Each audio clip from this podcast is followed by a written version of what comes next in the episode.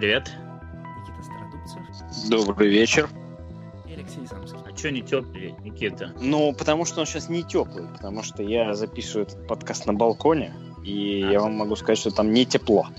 Ну, в общем, для слушателей хочу сказать, что подкаст действительно э, такой вот тринадцатый, потому что мы его пытаемся записать второй раз, потому что в первый раз э, запись э, и связь э, выдавала какие-то чудеса флуктуации и, в общем, не дала нам в итоге нормально собраться и все обсудить, поэтому это попытка номер два – и да, начнем мы с того, что просто объясним, чем этот выпуск особенный.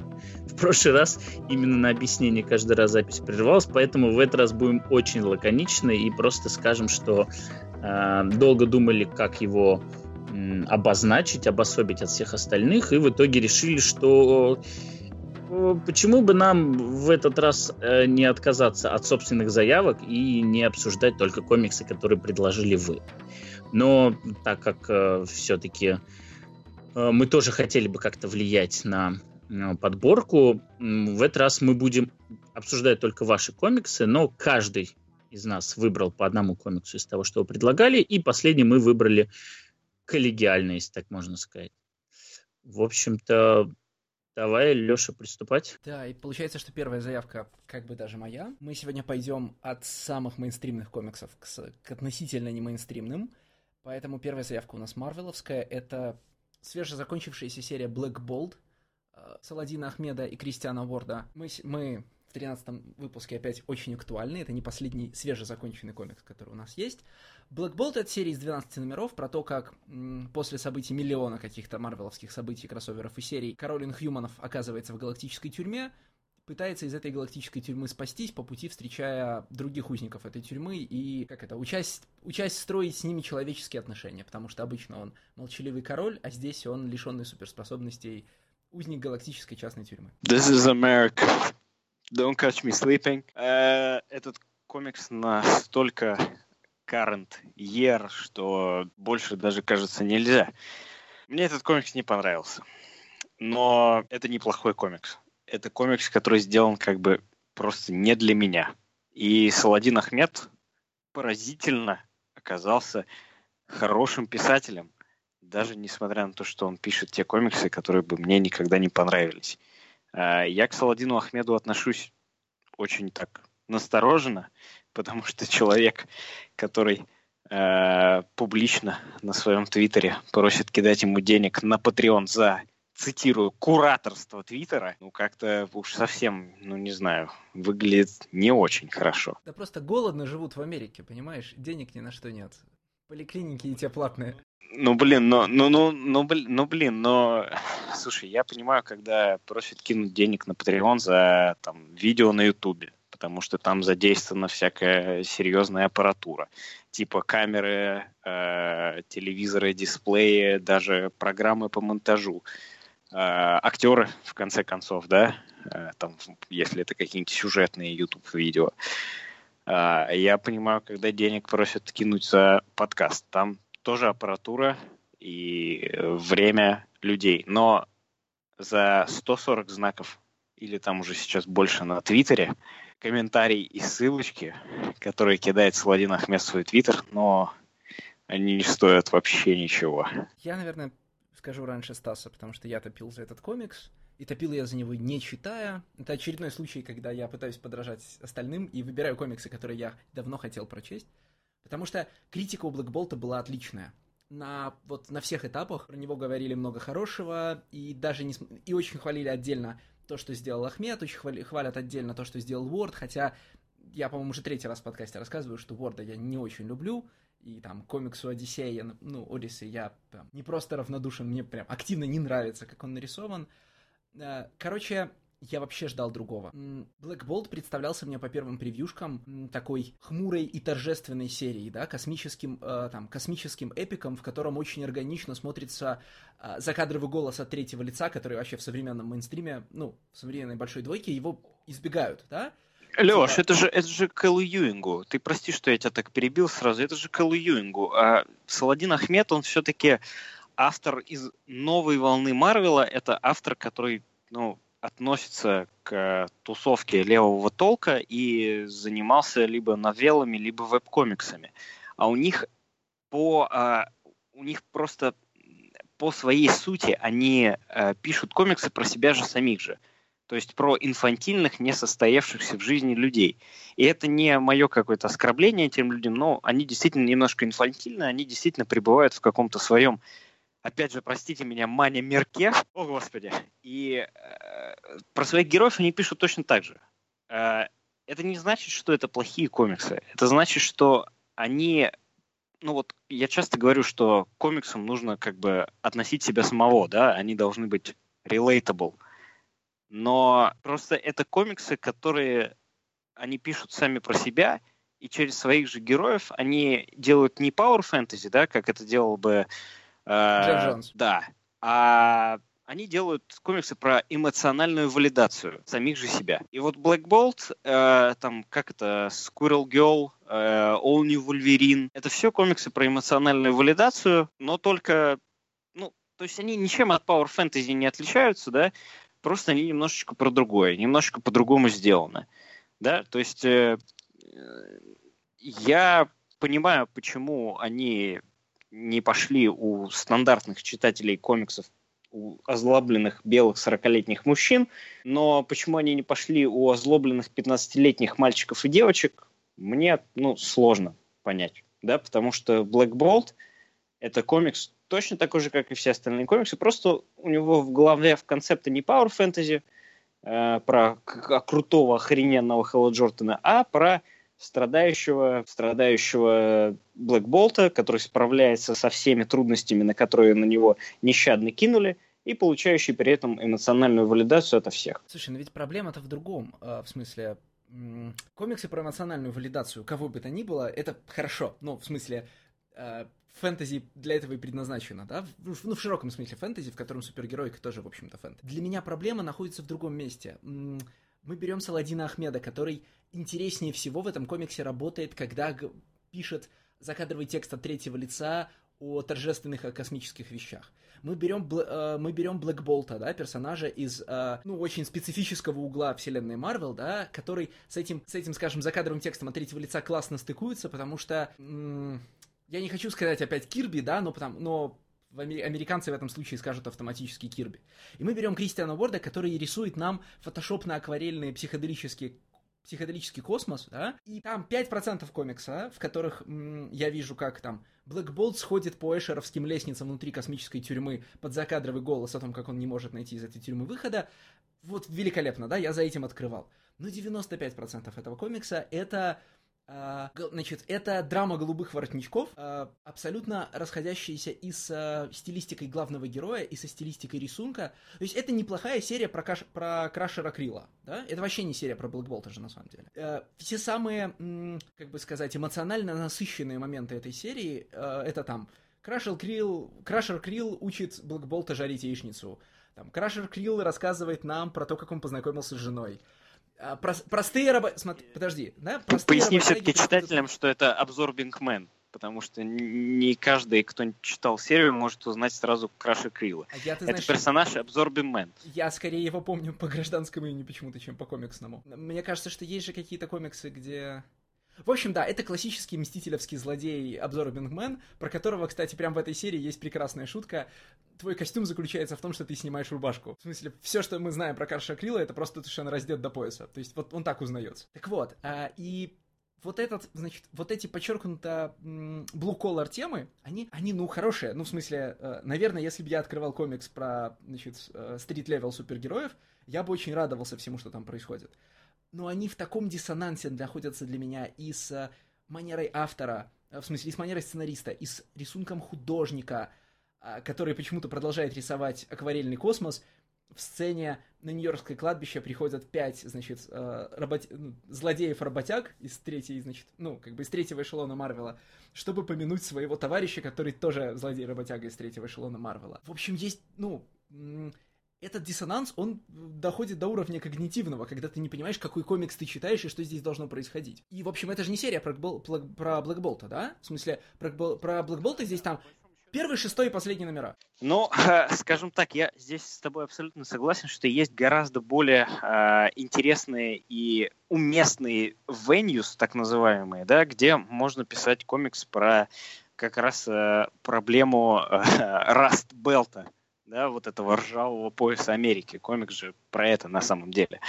А, никак это, наверное, не комикс про Блэк Болта, но э, э, ну, это нормально. Просто это не комикс, опять же, для меня. Я, пожалуй, вклинюсь. И меня немного... Ну ладно, вот то, что вы говорите, я к этому бы тоже еще хотел вернуться, но я хотел бы все-таки зайти со стороны того, насколько неплохо он пишет, как вы неоднократно уже упоминали. Вот у меня первая причина и вообще первая претензия к этому комиксу заключалась в том, что он невозможно скучно написан. А, все герои дополнительные, вот supporting cast, на которые так старается акцентировать свое внимание Ахмед, они, ну, я, конечно, говорить буду за себя, но они не вызывают абсолютно никакого эмоционального резонанса. Кроме Крашен Крилла, но и то только для того, чтобы а, и то только потому, что про него был целый выпуск. И, кстати, это лишний раз подчеркивает, насколько Сладин Ахмед не очень понимает, в какой форме он работает.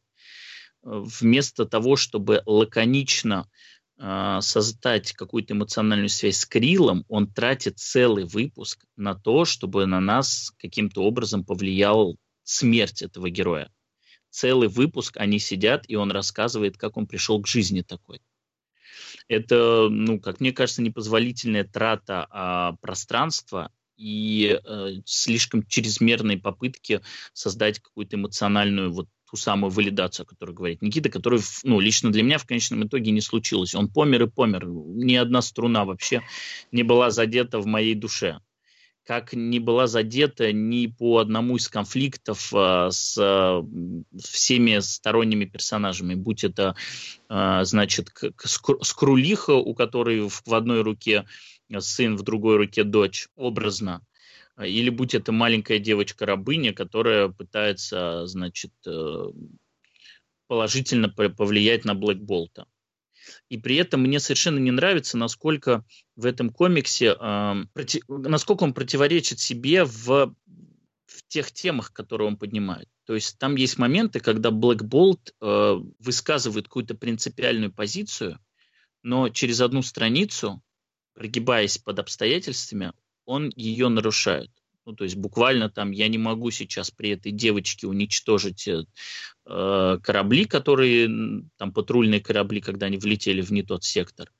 Э, потому что, типа, какой я пример подам, и вообще зачем ей это нужно видеть. Но у меня нет выхода, поэтому я это сделаю. И, это он, и он уничтожает. На ее глазах там три корабля, и она понимает, что она повинна в этих смертях как, какой смысл был вот в этом морализаторстве, при том, что король в конечном итоге на него плюет. Второй момент, который меня очень сильно прям напряг, это действительно, насколько сильно не попал... Э, то есть я понимаю, что он хотел действительно рассказать про волнующие его темы, но какого черта он для этого использовал Блэк Болта, потому что персонаж, который присутствует в этом комиксе, он не имеет вообще никакого отношения к Блэк Болту. Это настолько ничтожный, беспомощный герой, вот Никита говорит, герой справляется. Да нифига он не справляется. На каждом шагу он беспомощен. С самого начала он пробуждается, и ему сразу говорят о том, какой план на побег. Они пытаются его совершить, но нифига у него не получается. Значит, тут же их вяжут, тут же их собираются уничтожить, и он вроде как должен продемонстрировать свои навыки э, разламывания цепей, потому что Black Bolt это не только голос, но и черт знает что. Нифига у него не получается, его богом из машины спасает Лок Джо. Потом от иллюзий спасает девочка. Потом ему от телепатии дают защиту, лишь бы он уже уничтожил этого. То есть он буквальное оружие, которое все вот эти вот несчастные тюремные заключенные ведут для того, чтобы уничтожить тюремщика. И даже в конце он не может его сделать, этого сделать. Даже в конце, чтобы тюремщик сдох, жертвует собой Крил. Блэк Болт ничтожен и абсолютно не нужен в этом комиксе. Я не то чтобы я какой-то поклонник этого героя, но я, честно говоря, думал, что вот это одна из тех историй, когда персонаж э, начинается, ну, история находит персонажа на самом дне, и он, вот превозмогая, действительно взбирается по ступеньке по ступеньке. Но он вообще не превозмогает здесь. Ну, правильно, потому что превозмогание это все-таки power fantasy, да, как раз. Это маленький Билли Бэтсон становится Шазамом и раскидывает э, злых сиван по сторонам. Здесь это же, опять же, посмотрите, как мне плохо, посмотрите, с какими трудностями я справляюсь, и, и все равно тоже так справляется, не справляется. Так он не справляется, Но... в дело с маленькой помощью всех моих друзей. Он же справляется в конечном итоге. Ну, когда его под ручку уже подводят, э, условно говоря, расчищают всю дорожку, ему остается просто эффектно сказать слово там enough ну, офигеть справился, да. То есть вот он король, который, который на самом деле, которого характеризует не его голос, но в действительности все, что он в этом комиксе делает, вот в первом арке, это он использует свой голос, и его ценят за то, чтобы он использовал свой голос. Здесь можно было бы, наверное, много провести параллелей с, э, так скажем, э, у нас это, наверное, называется креативный класс, а в Америке, Леш, как это называется, просвещенные жители Калифорнии, с тем, что их голос самый сильный, но они не всегда его используют, и именно поэтому к власти пришел Трамп. Я вот хотел, да, я хотел про это сказать. Я в этом увидел, ну, что-то типа такое, но не до конца.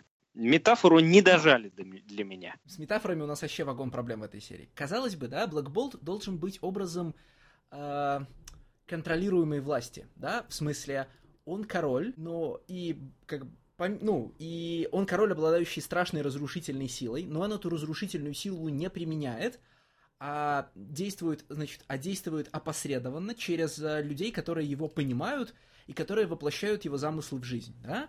То есть Black Bolt это... Э, вот у Хикмана же так есть, да? В, у Хик, в, Хикмановских, э, значит, в Хикмановских Авенджерах э, Инхьюманы это, значит, очень маленькая, но очень ядерная нация, король который буквально атомное оружие, и ну, значит, и инхуманы правят с помощью soft power, чтобы ни в коем случае своей атомной бомбой не пользуются, а не пользоваться, а пользуются ей только в самом крайнем случае. И в этом смысле казалось изначально, да, что серия про, ну, значит, серия про проблемы тюрем в США может как-то работать, если мы берем, сажаем туда короля, который одновременно означает атомную бомбу, и смотрим, что получается. Но, но она и при этом не работает. Вот в конце первого номера Саладин Ахмед идет самым, ну, значит, проверенным путем Гранта Моррисона и объясняет, про что будет его серия.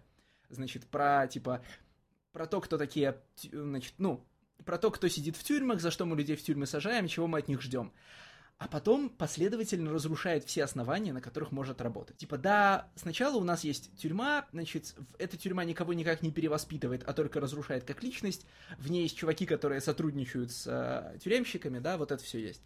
А потом оказывается, что на самом деле тюрьма работает неправильно, то есть, что ей стал править бывший узник и там галактическая тюрьма замыслена не так, и, долж... и все, что, все плохое, что в ней происходит, происходит не by design, да, а потому что... Но это же абсолютно, абсолютно левая риторика, да, что ФСИН должен, значит, перевоспитывать. Он э, не должен запирать людей на бетон, а он должен, тюрьмы должны быть перевоспитывать. И э, в Америке все-таки существует гораздо большая проблема, нежели чем у нас. Именно в общественном плане, потому что там очень много private тюрем, да, то есть э, тюрем, которые натурально управляются не государством, потому что у нас это государственное все дело, а тюрем, которые натурально управляются какой-нибудь, о, соответственно, управляет тюрьмами, откуда идут подкупы там э, всяких э, мелких силовиков, типа всяких шерифов округа, шерифов каунти и всего такого, да, и Тут, наверное, больше речь про это, что тут, ну, просто нельзя перенести эту тему на нашу почву, потому что у нас все совсем по-другому. На нашу, конечно, нельзя, но я ждал, что речь пойдет про американскую специфику. Там вот вначале есть э, сцена с чуваком, который за деньги притаскивает, ну, с баунти-хантером, который за деньги притаскивает, э, значит, ну, людей в тюрьму и сдает их ну, для, как бы для, для всеобщего профита, да, Э, ловит преступников и сдает их в тюрьму. И я ждал, ну что... Ну вот, ну вот это как раз шериф. Да, вот но это, это не шериф, как потом... который в Нет, тюрьму это, приносит. Это не шериф, это эти... Ну, в Америке же есть официальные баунти-хантеры. А, ты, Бонд, выходишь... бо, э, которые за Бонды, да, которые да, за, смотрите, за смотрите Бонды кинофильмы Тони, кинофильм Тони Скотта «Домино», да. А... Да еще в этом же, как это называется, в, в фильмах Квентина Тарантино, там тоже были баунти-хантеры. Я как фильм тому, называется... Тема я не знаю, в, в котором Сэмюэль, Сэмюэль Л. Джексон э, пыта, пытается, пытается убить... Э, да не Hateful Eight! Э, фильм, в котором Сэмюэль Л. Джексон пытается убить стюардессу, которая перевозила а, наркотики для него. Господи, Браун. Джеки Браун. Дж, Джеки Браун, да. Все, вот. Смотри, но эту тему же потом э, Ахмед не, не начинает раскрывать, да? Э, как, ну, значит, дальше таких, ну, там, дальше пару, как это говорят американцы, lip-service моментов про проблему, там, частных тюрем, проблему тюрем за деньги и того, что происходит с людьми внутри тюрьмы, дальше же мы не идем, да? Дальше оказывается, что, значит, эта тюрьма управляется бывшим ее узником, который там превратился в набор прозрачных шариков, э, да? И про то, что значит, э, она не функционирует так, как должна, Inhuman ее раньше строили не для этого, а потом король из нее просто вырывается ну, и мы вообще не решаем дальше эти проблемы, да? Дальше мы начинаем, дальше мы там, смотрим на галлюцинации девочки в космосе, хороним Крашера Крила, в серии Black Bolt главной э, приглашенной звездой оказывается Капитан Америка. Что происходит вообще? Где мой разговор про тюрьму и э, психическую трансформацию узников, да? Какие, ну, какие из этого сделаны выводы? О, у нас есть два главных героя, которых привязали к волшебной бомбе, а волшебная бомба высасывает кислород из, значит, а, высасывает кислород из комнаты, и они поэтому разговаривают за жизнь и пытаются шутить, да? Ну, класс, это там Индиана Джонс, там, Звездные войны, все очень здорово. Где мой разговор про частные тюрьмы и проблему пенитенциарной системы в Америке? Что хотел автор сказать? Ну, не смогла. Так очень же обидно, что не смогла. Ну, в смысле, были шансы, что Саладин Ахмед будет такой, значит, новый Гейл Симон, да? Человеком, который критиковал комиксы в Твиттере, а ему сказали, такой умный, приди напиши получше. Он пришел, и чё? Ну, и э, пришел, и на самом деле смог. Потому что из всей волны э, вот этих новых писателей для Марвела, которых брали там, с комиксов, которых брали там... Да непонятно, откуда их брали вообще, да? Э, он, по сути, один из немногих, кто реально может сделать хоть какую-то историю. И кто действительно, ну, он же остается же, по-моему, да? У него же есть что-то новое, скажите мне. А то моя вся логическая Ex- цепочка рушится. Exiles. Да, вот, точно, у него Exiles. Да. А кто не читает из нас Exiles? Uh-huh. Ну, я думал глянуть как-нибудь, но, честно говоря, после этого комикса у меня нет вообще никакого желания притрагиваться хоть еще к Ну, окей, давайте, услов... давай, давай, давайте условно согласимся, что Exiles это... Ну, выглядит этот комикс, по крайней мере, нормально. То есть вот все, что ты про него слышишь, все, что ты про него видишь, там, э, типа Old Man, э, Miss Marvel, э, мультяшный Вольверин, Э, Доктор Дум там в конце у них или, или кто у них враг-то вообще? Там Валькирия из твоей любимой Marvel Cinematic Universe. Окей. Все как ты любишь. Don't, don't do shit for me. Валькирия-то, Валькирию-то взяли из кино, а скажите мне, а тогда почему Крашер Крилл попал в этот комикс? Потому что он уже два раза был в синематике? Он есть в кино и есть в телеке же. Э, в кино его нету. Есть. Э, Халк 2003 года про обзор Бинмена. То есть его там при этом, к сожалению, ну, это не Крашер Крилл а, при ну этом, это... помнишь, да? Это ну, другой персонаж. Да, но, но это, это, конечно, это не Крашер Крилл. Но это, это обзор другой персонаж. Боже, боже мой, это которого играет Ник Нолти? Да. да. Он же, он же да. фильм... О, блин, Халк Энгли это охеренительное кино. Это его, это, его это, папаша. Это реально... Да, да, это папа, это, это было мое любимое кино просто Блин, оно какого? Он 2003 года, по-моему, да? Да. Оно, оно просто потрясающее. Халк прыгает по пустыне и огромными прыжками разбивает танки. Это было супер кино для 12-летнего мальчика просто. Ну, реально, я очень люблю Халка Энгли. Прям вот супер кино. Просто вот весь этот конвейер э, марвеловский, который сейчас идет, ain't got shit на Халка Энгли. Смотрите, даже если допустить, что все, что сделал Саладин Ахмед каким-то образом целесообразно, да, что это должна была быть серия про голубых воротничков в космической тюрьме, переходящая в историю Краша Хрила. Допустим, представим себе, что это очень крутые комиксы Absorbing Man and Black Bolt, да? Что там делает Кристиан Ворд, зачем он там и какая от него польза? В смысле, ну, типа, он э, там красит прикольные, в прикольные неоновые цвета некоторые фоны. Все остальное время он рисует нам, ну вот, Крашера Крила и вот, значит, эту скрульскую женщину, которая ни во что не превращается, несмотря на то, что она скрул, да? И на это неинтересно смотреть. Я вроде видел в критике какие-то слова о том, что у Уорда очень круто перед, передаются нюансы мимики. Но я что-то... Ну, что-то нет. Это такие... Нюансы мимики круто передаются у Касаде и у позднего Маккельви, а вот это нет, это не оно. Не, я, я честно Подожди, сказать, у, подожди, что... Ты, у Касаде хорошо передаются нюансы мимики? Come on. All Star? Это Quitely. Это Куайтли. Фу, Куайтли, конечно. All Star Superman. У КСД, конечно, не передаются, у Куайтли, конечно, передаются. Мне, кстати, Куа... мне, кстати, Уорд напоминает Куайтли, вам нет? Мне нет. Художники на букву К. Честно говоря, мне тоже не очень. Я уже говорю, кого мне Куайтли напоминает. Ладно, а я честно хочу сказать, что мне нравятся некоторые художественные решения, которые есть в этом комиксе Уорда, но я совершенно согласен, что то, каким образом решил рассказывать свою историю Саладин Ахмед, оно вообще не имеет ничего общего с тем, что бы мог в нее привнести Кристиан Уорд. Потому что и изначально действительно казалось, что это будет какой-то вот такой грандиозный sci-fi со всеми необходимыми подтекстами, как это часто в sci-fi бывает. И что э, каждый выпуск, он будет условно завершаться смертью героя с его новой попыткой выбраться. То есть это будет такой день сурка в тюрьме.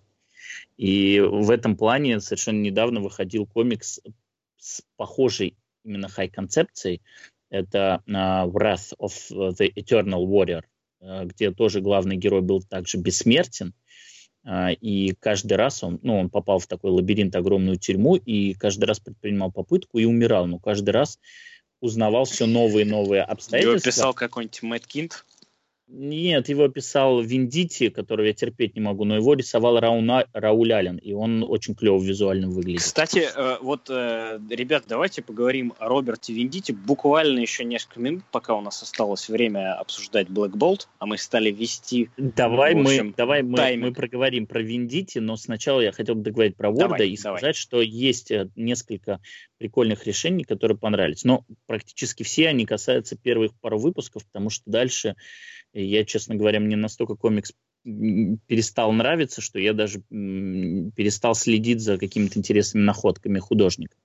Там на, в первом номере достаточно есть интересные пару страниц, в которых э, художник вообще не использует средние планы. То есть он использует только дальние планы и ближние. То есть когда главный герой, Блэк Болт, идет по этой тюрьме, и он всегда изображается таким небольшим силуэтом, но периодически появляются панели, которые обращаются уже на какие-то там детали, на руки, на лицо.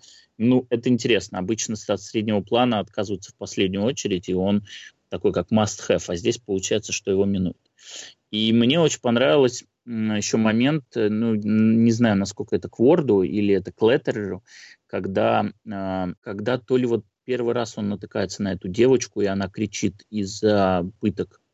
Вот. И там вот этот крик «А», он сделан в, виде такого 3D-эффекта с такой тенью как бы отдельной.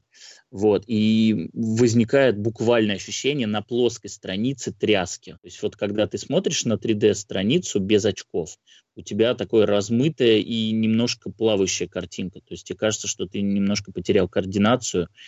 И вот тут возникает такой же эффект, и это круто. То есть я прям чувствуешь, насколько этот голос вибрации прошелся по герою и по тебе, и ты на время потерял фокус, то есть такой расфокус. Вот это было очень круто.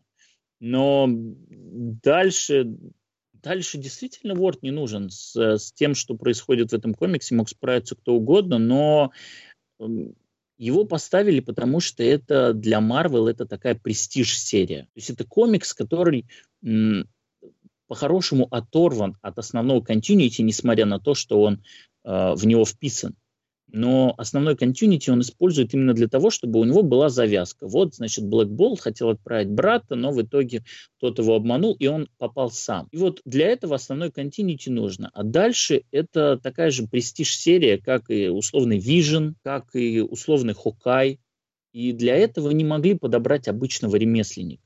Для этого надо было подобрать крутого художника с необычным стилем.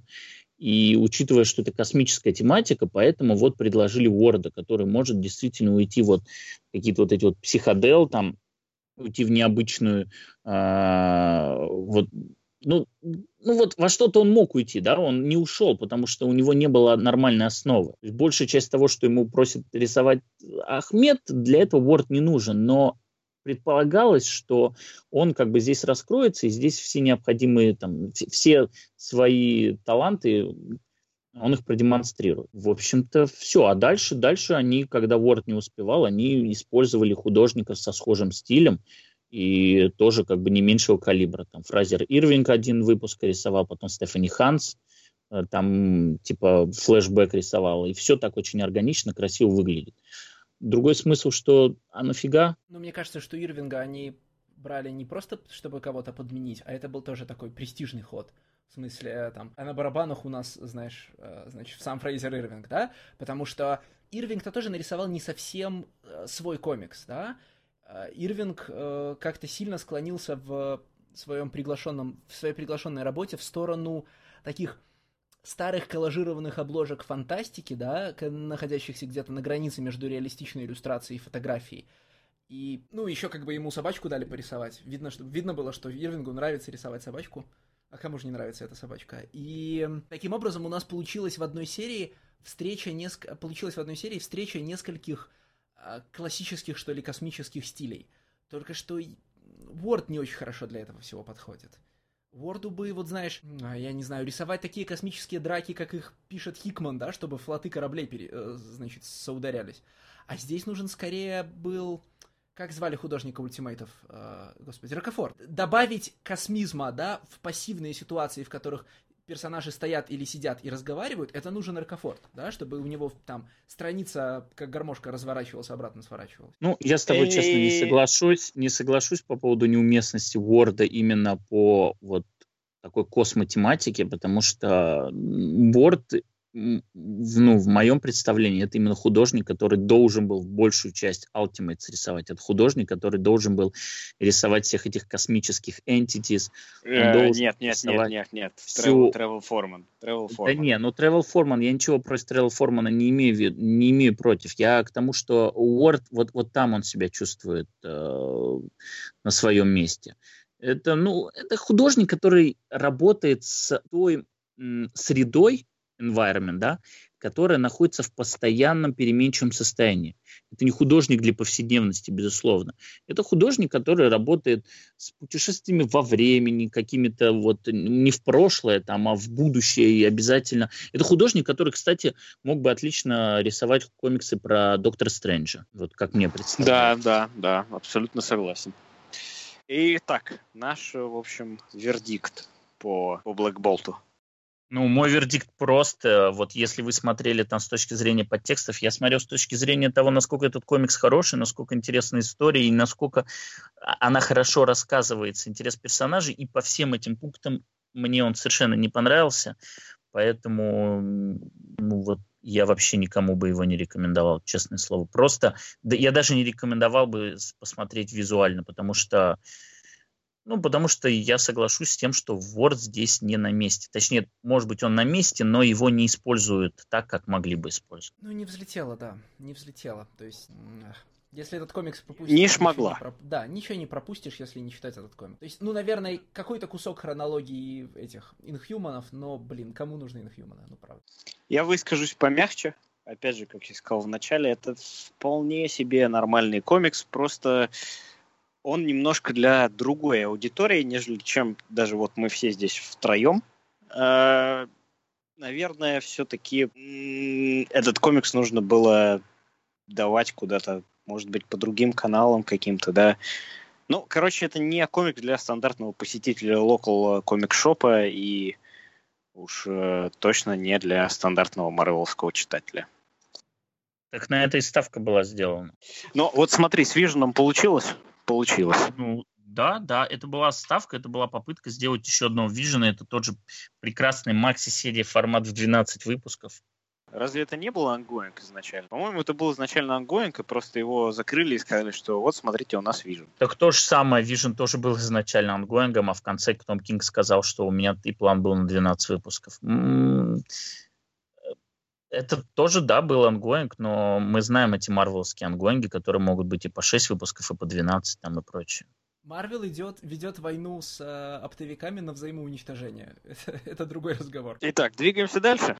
Ты хотел про Вендити что-то сказать? Да. Не-не-не, я уже не хочу ничего про Вендити сказать, я просто хотел сказать буквально две секунды, что Вендити на самом деле норм, норм концепт автор, потому что у него есть очень крутой arc в Green э, Lantern ах про персонажа Relic, который реально вот этот э, реликвия из предыдущей вселенной, и он, э, в общем, очень крутой. К вопросу о комиксах с хорошей концепцией, да, следующая серия — это «Бэтмен. Белый рыцарь» Шона Гордона Мёртв... Мёрфи и Мэтта Холлингсворта. В двух словах, это серия про то, как... Это Elseworld, про то, как э, Джокер становится адекватным и решает спасти э, Готэм от Бэтмена, а Харли Квин пытается вернуть себе Джокера и для этого становится Джокером. Этот комикс номинально сегодня выбрал Никита, потому что Никита много нам его много говорил нам, что мы должны его прочитать, когда он выходи, когда он выходил и не закончился. Теперь Никита нам расскажет, зачем мы должны были его прочесть. А, ну, на самом деле, э, действительно, я предлагал White Knight еще очень давно, э, потому что в первые номера это был комикс, э, где Шон Гордон Мерфи пытается сделать, в общем, логично, логическое продолжение Batman The Animated Series Брюса Тима. И, в общем, первые два, три, четыре номера это было так. Шон Гордон Мерфи э, рисует э, вселенную Птас в своем стиле, а мне очень нравится Шон Мерфи. Мне кажется, это один из самых интересных художников DC. Э, мне он еще приглянулся на э, вертиговской серии со Скоттом Снайдером про американских вампиров, где была серия про то, как они нацистских вампиров взрыв... да. да, да, нацистских вампиров взрывали в танках. Все очень круто, танки взрываются, нацисты убиваются колами, вампиры. Очень мне понравилось, да. Здесь то же самое. Мерфи рисует отличного просто баф Бэтмена, а Бэтмен он и должен быть таким вот канонически Фрэнк Миллеровским Бэтменом, здоровой злой машиной, которая ездит на Бэтмобиле по крышам, кидается черепицей. Такой злой мент, короче говоря. Вот Бэтмен это вот это.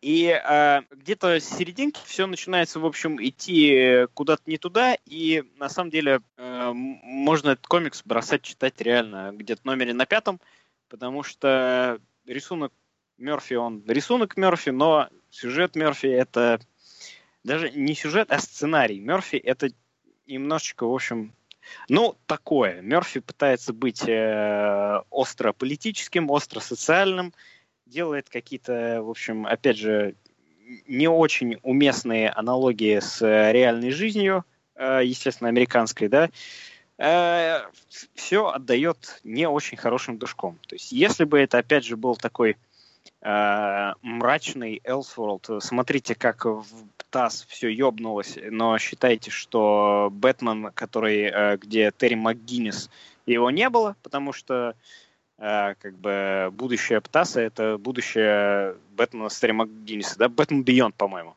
Да, Batman Beyond, точно. Вот. Э, в общем, не очень, на самом деле. Но мне очень нравится дизайн персонажей там. Там очень клевый дизайн Бейна, очень клевый дизайн этих всяких э, Харли Квинов, которых несколько, очень клевый дизайн машин все очень суперски нарисовано, но это, опять же, если вам нравится рисунок Шона Мерфи. Я хотел сразу сказать про машинки и про Харли Квин. Про машинки, потому что, да, надо дочитывать до восьмого номера, просто чтобы посмотреть, как э, Шон Мертви рисует гонки на машинках, потому что лучшее, что для меня есть в, в, в рисунке этой серии, это машинки. Ну вот я хотел рассказать Стасу Но, о том, как подожди, я честно подожди, пытался... Подожди, Леша, давай Да. пока мы не закончили тему погони и машинок, я хочу сказать, что самая первая сцена погони, которая открывает, где вот он как раз гонится за Джокером, который на какой-то непонятной реактивной херне летит, она настолько жутко срежиссирована, а, потому что если вы вот просто полистаете 3-4 страницы и посмотрите, насколько сокращается или увеличивается расстояние между Джокером и Бэтменом, вы удивитесь, потому что такое впечатление, что Джокер летит на какой-то херне со скоростью звука, потому что Бэтмен то догоняет его, на следующей панели между ними уже 300 метров, потом на следующей панели Бэтмен ему дышит затылок, потом на следующей панели опять 300 метров. Инконсистент хореография гонки совершенно. То есть вот нету ощущения того, что кто-то догоняет или какой-то азарт, да, что вот я сейчас догоню или сейчас Джокера поймать. Нет, он постоянно скачет то тут, то там. И я не понял, это либо косяк художника, либо либо я что-то не понял в том, как mm-hmm. тут в этом мире все работает. Просто Мерфи не сценарист. Э, мне кажется, да, это вот это не дело, понимаешь? Смотрите, проблема не, не только, не только, не только в том, что Шон Мерфи не сценарист. Э, проблема не только в том, что он не сценарист. Проблема в том, что он пытается как бы сделать э, анимационную погоню, опять же, из того же Птаса, но у него просто нет возможности это сделать, и поэтому получается рвано. То есть э, такие же погони, они были и в Тасе, и в том же Бэтмен Бионде, э, где кто-нибудь летит за человеком, который летит на джетпаке. Э, здесь просто ему, э, ему нужно действительно самому строить панели.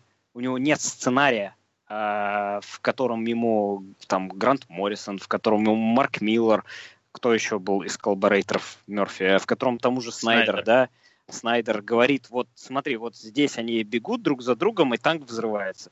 Uh, здесь за, э, нет, я не знаю, за хрононавтами подожди. бегут uh, дикари, и они, значит, перепрыгивают Никит. в другое время. Здесь он сам пишет Никит. сценарий, и, видимо, ну, uh, забывает, забывает консистенции. Что что Мерфи, ну, это не тот художник, которого нужно за ручку водить. Понятно, что когда Грант Моррисон ему расписывает первый выпуск э, Джо Барбариана, там Шон Гордон Мерфи рисует каждую панель, потому что Грант Моррисон хочет, чтобы первым выпуском нам показали каждую э, комнату, каждый уголок этого дома, потому что тут будет развиваться событие, и он тут не придумывает.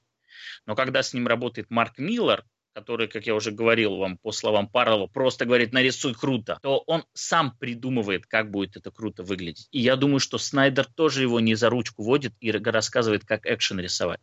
А, мне есть, кажется, наоборот. Удивительный парадокс, что э, я получаю с первых же страниц удар там, где не ждал. Уж думал, я знаю, мне не нравится Rock Jesus. Совершенно, мне абсолютно не нравится этот комикс. И я не сомневался, что White Knight мне не понравится с сценарной точки зрения. Думал, но хотя бы визуально я получу удовольствие. Да, крутые дизайны, все круто, но с первой страниц получается хрен пойми что. Экшн-сцена, которая должна цеплять, она вызывает вопросы, а почему она работает так. Точнее, она не работает. Э, я не соглашусь с тобой. Я все-таки считаю, что Мерфи это как раз тот э, художник, которого нужно вести за ручку. Э, и в том-то и дело, что хрононавты это не самый лучший комикс Миллера с, э, с большой звездой, с большой арт-звездой, потому что Миллер действительно говорит, э, сделай круто, и вот э, в Реборне Капула может сделать круто, там в Старлайте Парлов может сделать круто, да, Господь с вами там в гражданской войне э, Макнивен может сделать круто, а у Мерфи, ну, вот круто заканчивается на крутых дизайнах. И мне кажется, что Мерфи это все-таки в первую очередь, и я думаю, что он к этому придет, как в, в каком-то моменте пришел Джим Ли, что он станет художником дизайнов, что он займет э, какую-то высокую арт-должность э, в DC, и не будет э, художником-сценаристом, потому что у него это действительно пока или вообще не получается. Он придет к арт-департаменту, он придет э, к утверждению дизайнов, он придет к вариантным обложкам потому что ну, мне действительно кажется, что его нужно вводить, и ему нужно давать четкие указания, что вот здесь э, рисуй тут амаш, э, здесь рисуй э, вот такую погоню, здесь рисуй вот такую драку, здесь ставь э, сцену вот так, здесь ставь свет вот так, а тени пускай там тебе тоже покрасят их.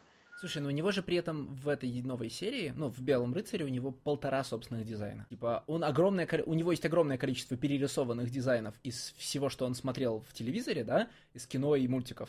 А собственных дизайнов у него вот, ну, Нео Джокер и Большая Пушка. А, я бы не сказал, что... Но это все-таки а, переосмысленные дизайны. Они не совсем... А, это такая амальгама из действительно того, что он смотрел э, в ТАСе, того, что он смотрел в другой анимации, там, в Бионде, в... Э, да какая анимация, Никита? Там ну, мне кажется, что это анимация. Из всех, из, из всех а, Бэтмен, но это да, Бэтмен но... эпох. Там Окей, Джокер хорошо, у него да. из фильма Бертона. У него он, он набрал реально из всех экранизаций, которые были. Извини, у него даже конфликт первичный повторяет мультик The Lego The Batman Movie, понимаешь? Потому что, повторяйте за мной, Шон Гордон Мерфи не читает комиксы. Э, да, я не исключаю этого. Нет, это, это факт, в смысле, он об этом часто говорит. И я-то думал, что он прикалывается, а потом я открыл «Белый рыцарь» и понял, что он реально их не читает. Ну, в смысле, что для Шона Гордона Мерфи э, истории про Бэтмена, значит, это фильмы Бартона, это фильмы Шумахера, это, значит, телесериал 60-х годов, что угодно, только не комиксы. Но если никто не хочет набросить, я хочу рассказать, как я по совету Стаса пытался читать без подтекста я выдержал буквально 10, по-моему, или 15 страниц. Я открыл первый номер и сказал себе, надо читать, ну, следи за историей, чувак, короче, не смотри на метауровень. А, значит, не, а, там, не обращай внимания, что это, значит, Джокер Бартона, там, Бэтмен Миллера, просто смотри на историю. Я дохожу до а, тюремного, значит, не до, тюрем, до судебного заседания, и гол, мой внутренний голос говорит мне, смотри, а, объясняю для, зри... для читателей, ой, для зрителей, которые не читали, для слушателей, которые не читали. Суть в следующем. Э, на, суд... на судебном заседании э, Джокер, э, который, значит, типа, стал принимать правильные таблетки и стал и вернулся в состояние адекватный гангстер Джек Напир, говорит, меня столько раз отпуск... значит, мне столько раз удавалось сбежать из Аркхам Асайлума и вернуться туда, потому что люди, которые владеют Аркхам Асайлумом, зарабатывают на государственных гран... грантах. То есть они мне давали сбежать для того, чтобы им каждый раз увеличивали финансирование, чтобы, ну, под предлогом улучшения систем защиты. И внутренний голос мне говорит, о, там, Шон Гордон мертвый пытается а, значит, решить классическую, решить классическую проблему бэткомиксов, что нам делать с тем, что Джокер 20 раз сбегал, почему его возвращают в то же место. Он пытается исключительно внутри хронологии, да, закрыть известную метапроблему. Не смотри на метапроблему, говорю я себе. Давай читать только то, что написано. Это же там Просто история про Бэтмена. Ты же можешь. Хорошо, я читаю еще 10 страниц. Блин, ну Леш, ну ладно, что... не надо, ну не надо. Ну понятно, что Шон Гордон Мерфи начинает со своими социокомментариями заваливать э, даже раньше, чем на 10, так, 10 странице. Социокомментарии, бог с ним. Социокомментарии э, валидная часть самой истории. Но проходит еще 10 э, страниц. Нет. Нет, ну типа, все, все искусство политическое по определению, да? Но я хотя бы могу не выходить на метауровень иногда. Но вот когда я читаю, там, знаешь, а, «Бэтмен. Год первый» Фрэнка Миллера, мне не нужны метакомиксы. Я могу читать только историю и ее политический подтекст. Я пытаюсь это делать, но проходит еще 10 страниц, и в Элсворлде, где Шон Гордон Мерфи мог набрать любых персонажей, набрал их из разных источников, и его вообще никто не ограничивает в, в том, как, как установить предшествующую его истории хронологию. Он говорит, вы знаете, сейчас я вам объясню, что плохого в современной Харли Квин и почему классическая Харли Квин лучше. И для этого я скажу, что Харли Квин на самом деле две, э, значит, одна из них подменила другую, никто этого не заметил, в смысле этого не заметил Джокер, читая этого не заметил читатель. И внезапно наша история, в которой я собирался следить только за сюжетом, да, обретает неизбежный метаподтекст о том, а, значит, какая Харли Квин лучше, старая или новая, что изменилось в комиксах в 2000-е годы, Харли Квин 2000-х годов и Харли Квин из видеоигр начинает символизировать все, что Гордону Мерфи не нравится, Шону Гордону Мерфи не нравится в современных комиксах, и он с этой темы потом не съезжает никогда. Я пытался читать этот комикс без, мета, без метауровня, да, без метакомментариев, там, комментариев о комиксах и прочем. Автор мне не дал. Вот честно, я вымываю руки. Ну, я со своей стороны могу, могу только добавить, что э, отдельно от метауровня, э, насколько... Ну, то есть это такой же комикс, как реально вот Punk Rock Jesus. Если вам нравится Punk Rock Jesus, наверное, вам понравится и White Knight. Потому что Rock Jesus это такой вот неумелый, потому что э, Шон Гордон Мерфи плохой сценарист, и я хотел бы про это тоже там говорить.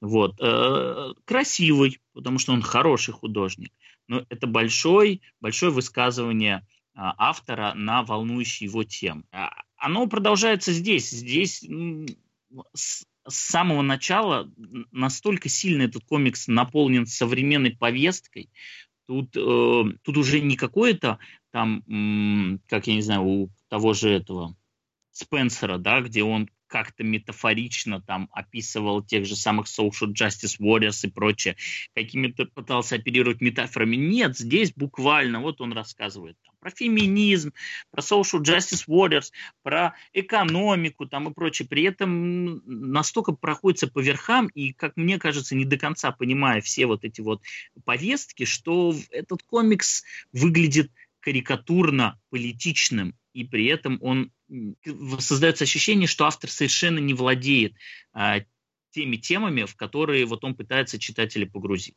Слушай, ну мы это проходили в Панк Рок Джизусе. Шон Мерфи да, не хочет, да, он не хочет именно. работать по повестке. Он просто высказывает личное мнение по какому-то политическому вопросу и считает, что это мнение достаточно ценное, чтобы вокруг него построить целый комикс. Это же Я, даже, ну, да. то есть это не манифест, да, это не политический комментарий, как это часто бывает у Моррисона. Это, ну, там, просто, как это, вот, а я считаю что, да, и это а я считаю что ему прям не мешает, э, мешает, кстати, как и в панк-рок Джизусе, да, это ему мешает нормально комикс закончить. Потому что приезжаем мы вообще ни к чему. Да, я, собственно, про это и говорил. Мы с этого начинаем, а в конечном итоге комикс сруливает вообще на другие рельсы и заканчивается вообще абсолютно другим. То есть поднятые в самом начале темы, они вздыхают где-то, сдуваются к середине, э, и потом комикс выруливают вообще в другую сторону. С какого-то момента Мерфи бросает все темы, которые заявлял в первых выпусках, и занимается чистой фабулой.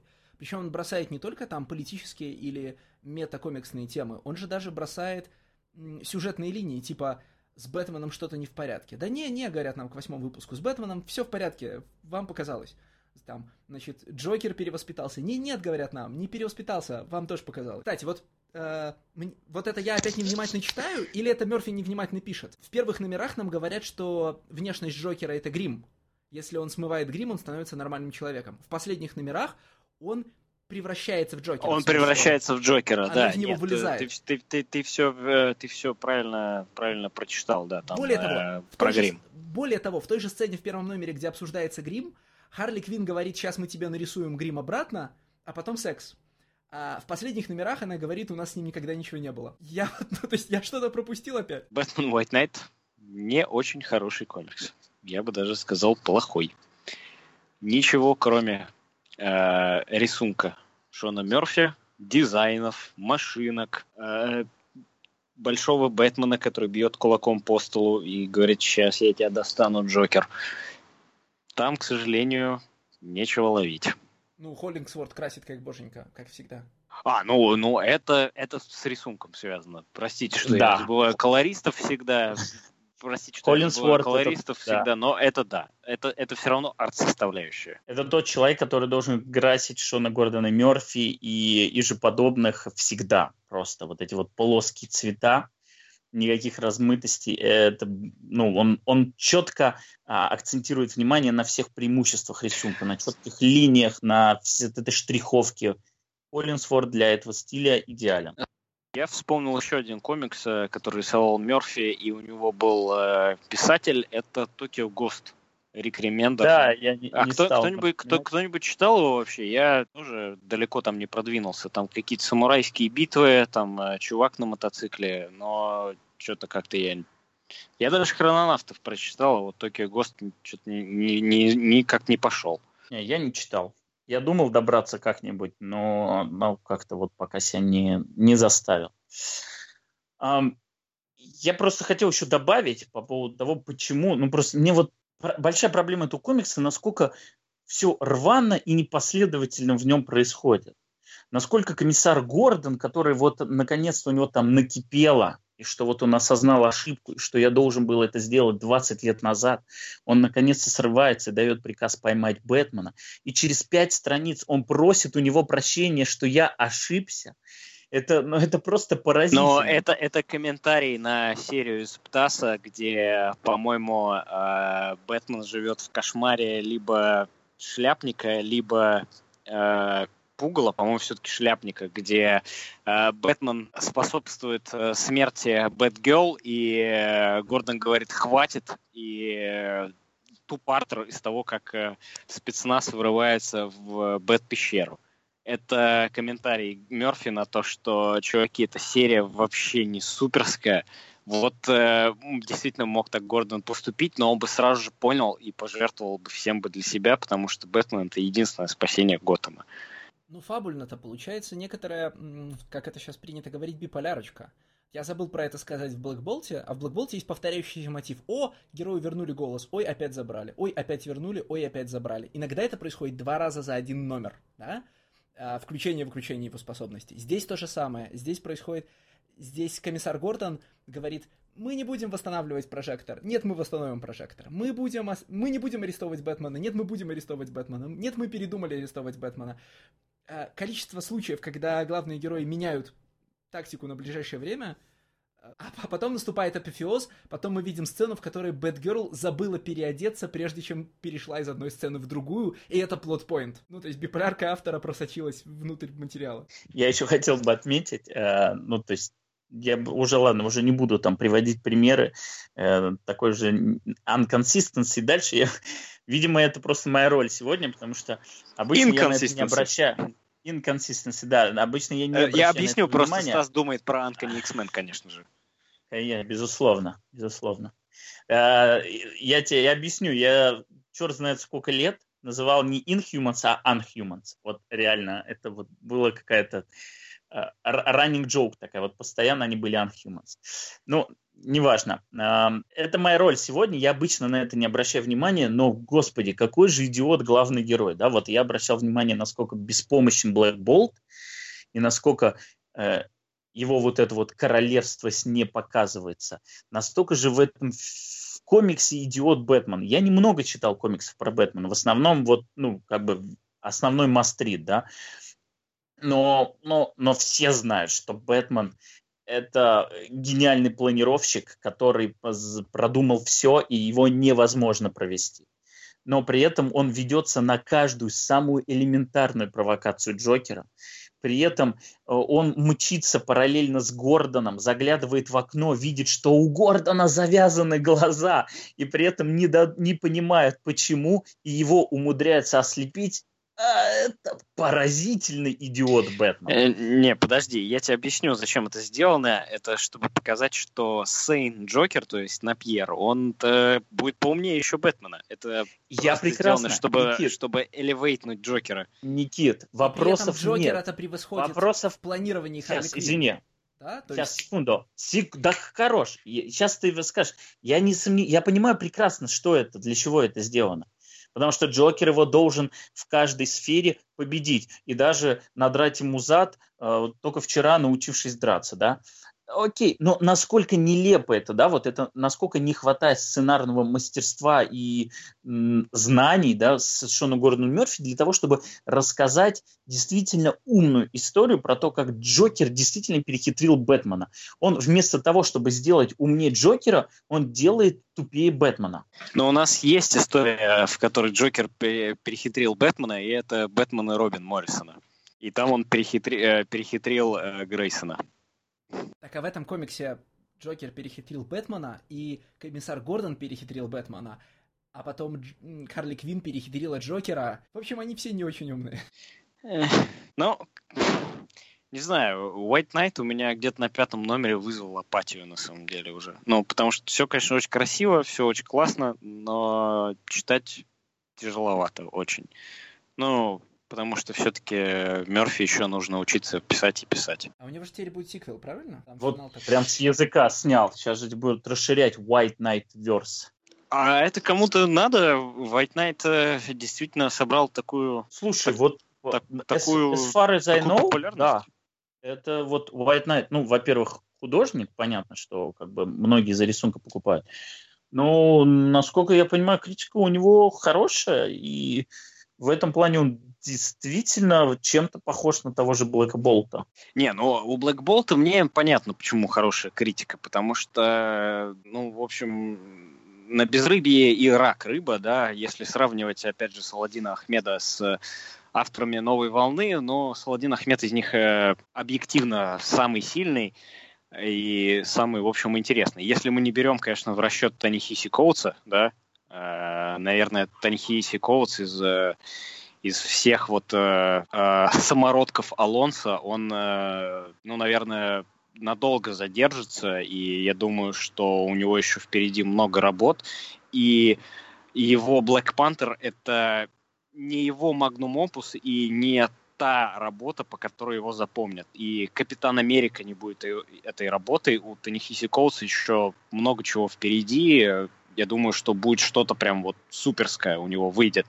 Но Саладин Ахмед из всех вот uh, Squirrel Girl, из всех All New Wolverine, из uh, Хокаев там, uh, Томпсон, правда, дали, по-моему, uh, West Coast Avengers, опять же, с той точки зрения, что вот была такая в 80-х супер нердовская серия West Coast Avengers, и теперь такая же серия будет вот, э, но только для любителей веб-комикса.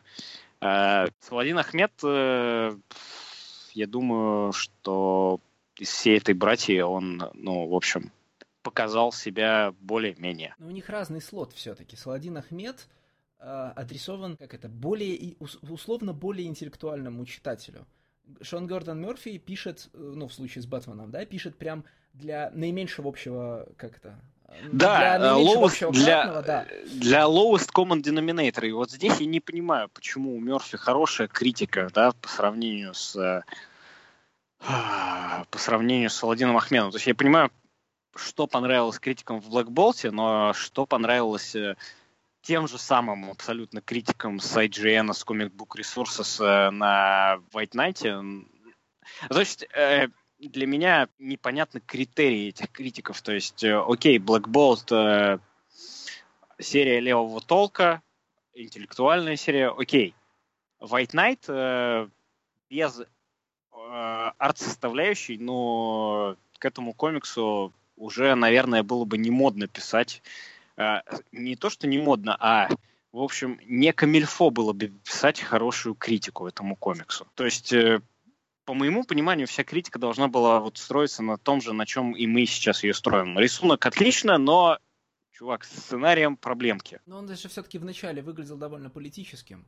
Сдулся-то он потом. Все, ну, там, как только мы обнаруживаем, что на самом деле все претензии Джокера к э, Бэтмену это не политические претензии, а на самом деле в мире Бэтмена все хорошо, ну, типа, знаешь, ты открываешь первый номер, видишь, а, кри... значит, видишь этот план э, срыв покровов Джокера про то, что Готэм платит, день, значит, платит деньгами налогоплательщиков за разрушения, которые приводят, которые причиняет Бэтмен, а Бэтмен при этом никому не подсуден, и его никто не ловит. И думаешь, о, острый политический комментарий. Ты добираешься до седьмого номера, выясняешь, что на самом деле за эти разрушения платит Бэтмен, а, там, Джокер не совершал никакого политического острого комментария. И вообще, в принципе, в мире все, хоро- все еще все хорошо, Бэтмен все еще хороший, Джокер все еще плохой, но никто не пишет рецензии на седьмые номера. Ну, то есть, ну...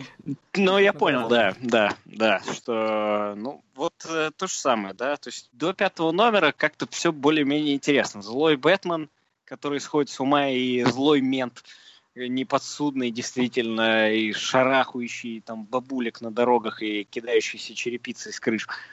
Эх, а дальше как-то, ну да, нет, вы были это твист, что ли, такой был? Да, это один из сюжетных твистов. То, что на, ну, что на самом деле, значит, Бэтмен все еще хороший.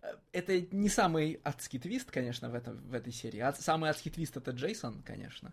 Ну, значит, что Джейсон выжил и, от, и куда-то пропал, и ему так, значит, и он так обижен, что он никогда Бэтмену не сказал ни слова. Са- сам, самый, самый клевый твист про Джейсона Тода, э, который я недавно совсем читал, он в Бэтмене Тома Кинга, где э, Бустер Голд э, путешествует в параллельную вселенную, опять же, там на какую-то, ну, в будущее, на какую-то другую землю, не суть важно, и Джейсон Тод там э, становится автомехаником, и придумывает э, колеса, которые э, электрошоком ударяют Джокеров, потому что Джокер всех людей отравляет своим Джокер-газом, и они превращаются в Джокеров.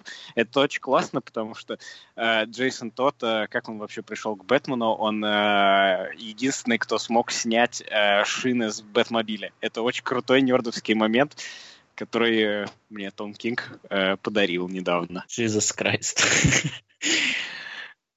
Интересно, сколько это, э, сколько, сколько этот момент считал человек, что он единственный. Я думаю, я, дум, я, думаю, я, думаю, я думаю, что его сняли все, потому что это как бы э, стандарт. То есть это, это тот самый Мастри, да? да, это супер известный факт.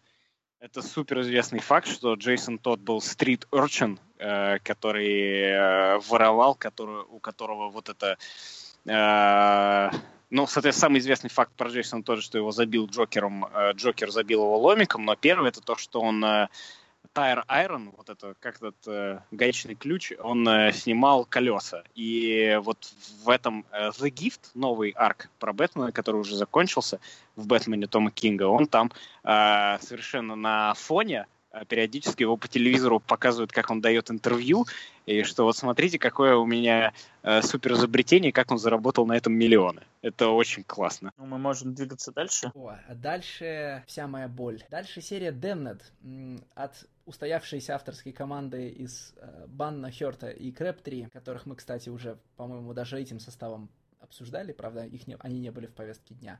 Damned — это очень несложная серия про, значит, про гангстеров в 30-е годы в Америке, с тем только поворотом, что, сре- помимо, ну, что среди гангстеров встречаются настоящие рогатые демоны из ада. Главный герой э, одним из таких демонов навечно проклят, и э, возвращается, ну, и после смерти возвращается к жизни, если кто-то при, дотронется до его трупа. Тогда дотронувшийся умирает, а главный герой оживает. Эксплуатируя эту способность, главный герой ведет там свою такую типичную нуарную жизнь. И Бан пишет свой очередной фэнтези-эпик э, в духе шестого пистолета. А, Отличная серия все так, да. Я прежде чем подтвержду слова Никиты, что это отличная серия, я хотел бы ее представить, потому что это как бы я ее выбрал. Вот. Damned — это комикс, который... Это дебютный комикс, мне кажется, вообще бана, в принципе. Uh, ну, это как минимум дебютный комикс этого дуэта. Бана и uh, Брайана Херта. Никакого Краб 3 тогда еще по мини не было, потому что комикс изначально выходил черно-белым. Этот комикс вышел еще до шестого пистолета. И изначально это была мини на 5 номеров. Ну, естественно, она была с большим заделом, потому что, ну, в общем-то, все поднятые темы, они, конечно же, к пятому не закрываются. Потом вышла еще одна мини на три выпуска. А, и, в общем, тогда он не очень пошел. Он, вторая мини тоже была черно-белая. В общем, он тогда не очень пошел.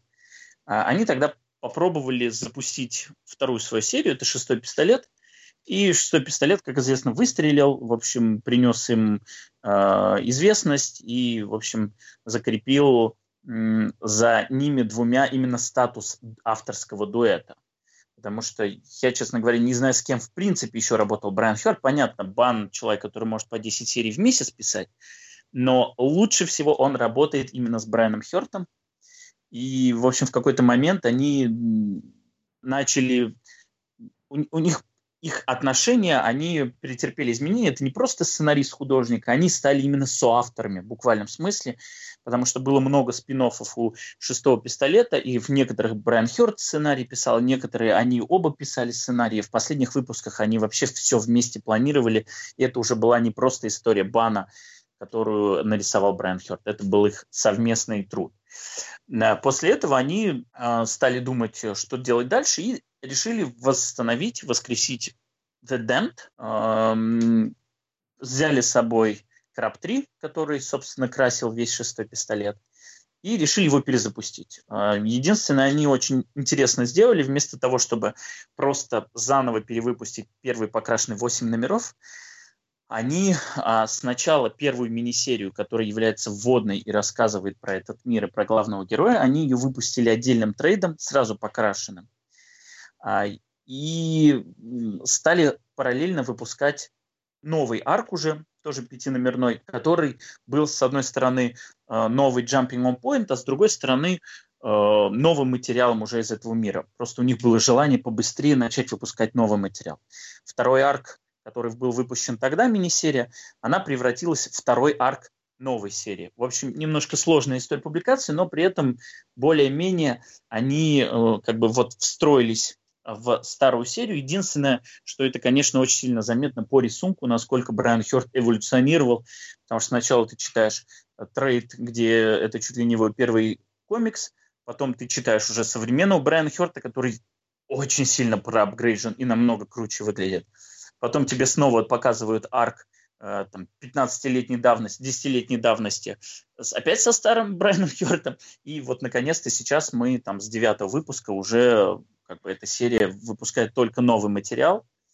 А, и это действительно очень клевый комикс. Это вот, это как раз тот пример о комиксе, о котором говорил Алексей, когда говорил Хотя нет, это не совсем то, потому что Леша говорил про комикс, который он э, читает э, пылесося или катаясь на велосипеде.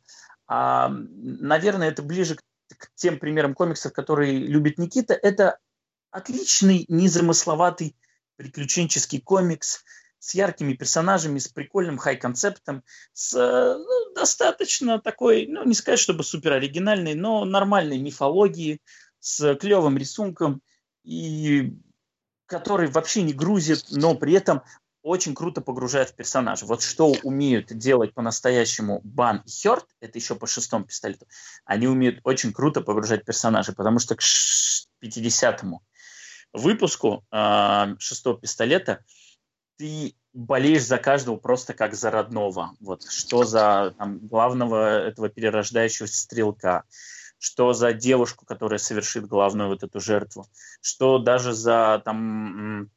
Даже за этих гнидогодоидов и рептилоидов ты болеешь. Даже за эту бабку чертову, которая была мамкой этого генерала э, республиканского. Они все офигенные. То есть вот у них получается без какого-то супер детального обрисовывания создавать очень клевые образы, которые запоминаются. Очень яркие персонажные образы, да. Да, да, именно. Я никогда, по-моему, настолько сто процентов медицинские не был согласен со Стасом, как вот только что он сказал, и я просто себе закрывал сейчас рот, чтобы его не перебить криками «да-да-да», потому что оно все так действительно и есть.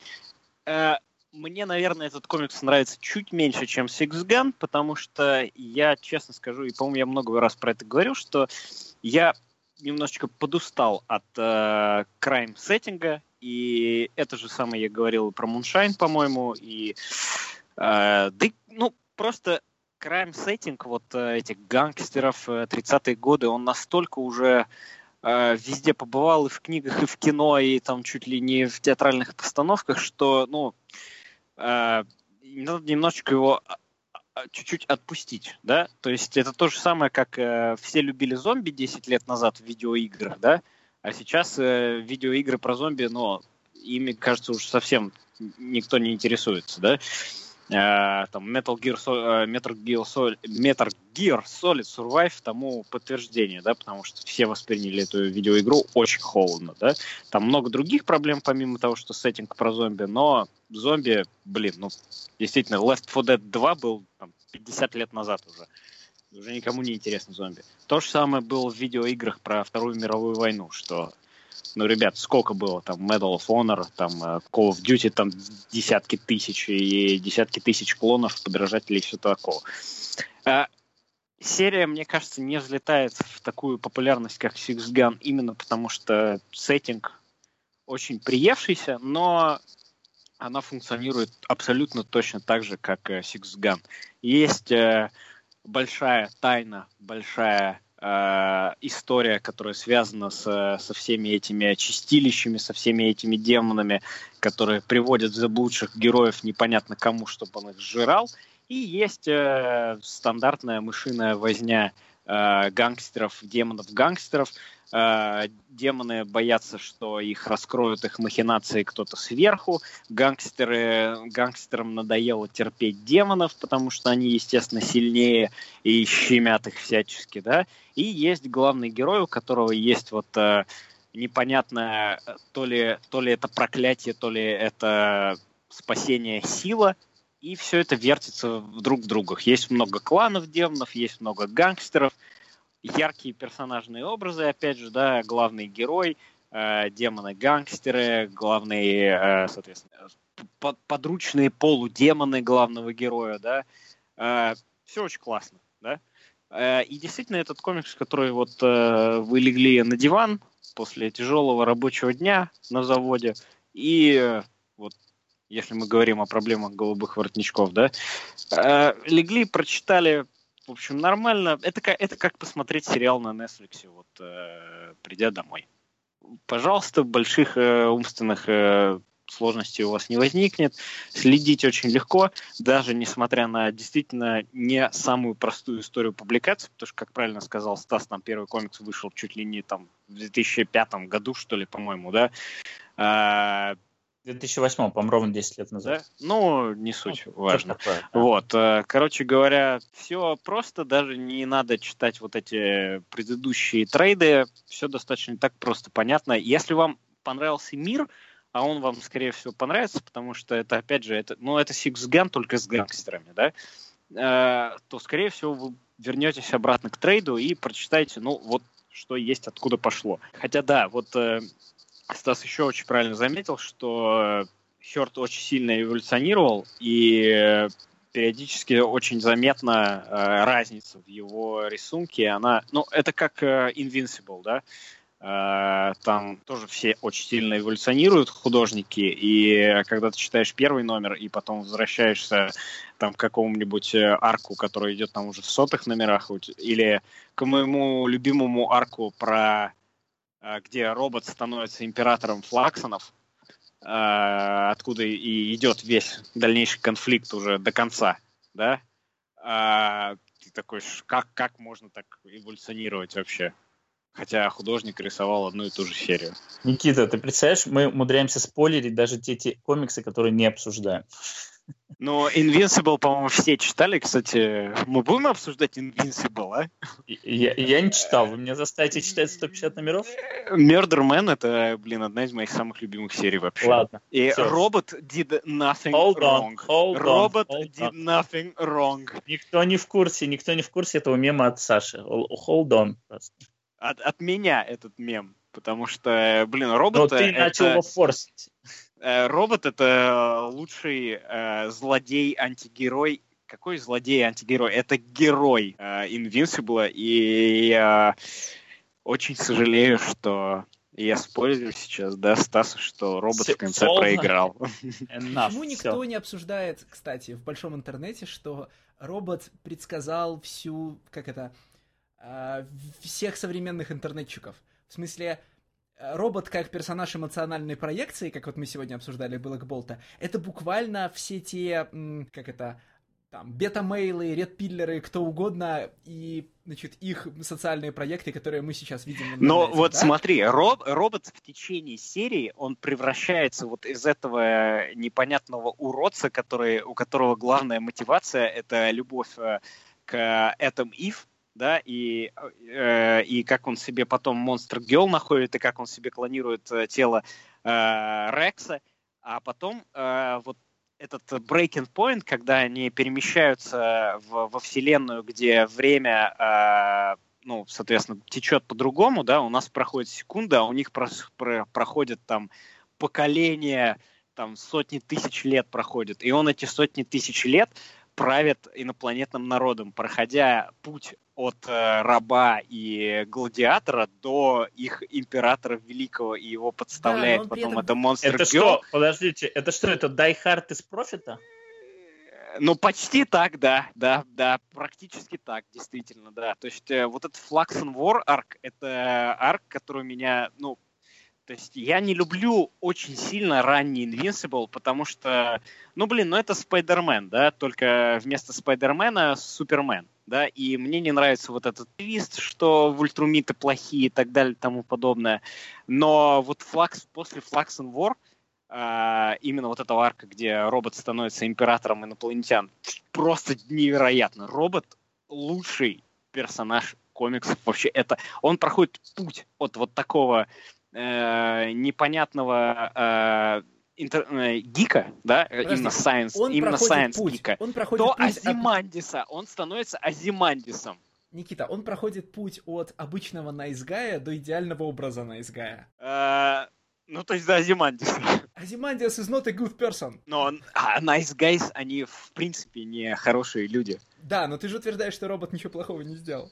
Но робот did nothing wrong. Э, самый, кстати, вот nice guy момент это когда робот э, э, заставляет своих вот этих роботов выкидывать Monster Girl в космос и говорит, что я все равно люблю тебя, а потом плачет, а потом просто начинает уничтожать в мясо всех супергероев, чтобы он остался одним супергероем единственным.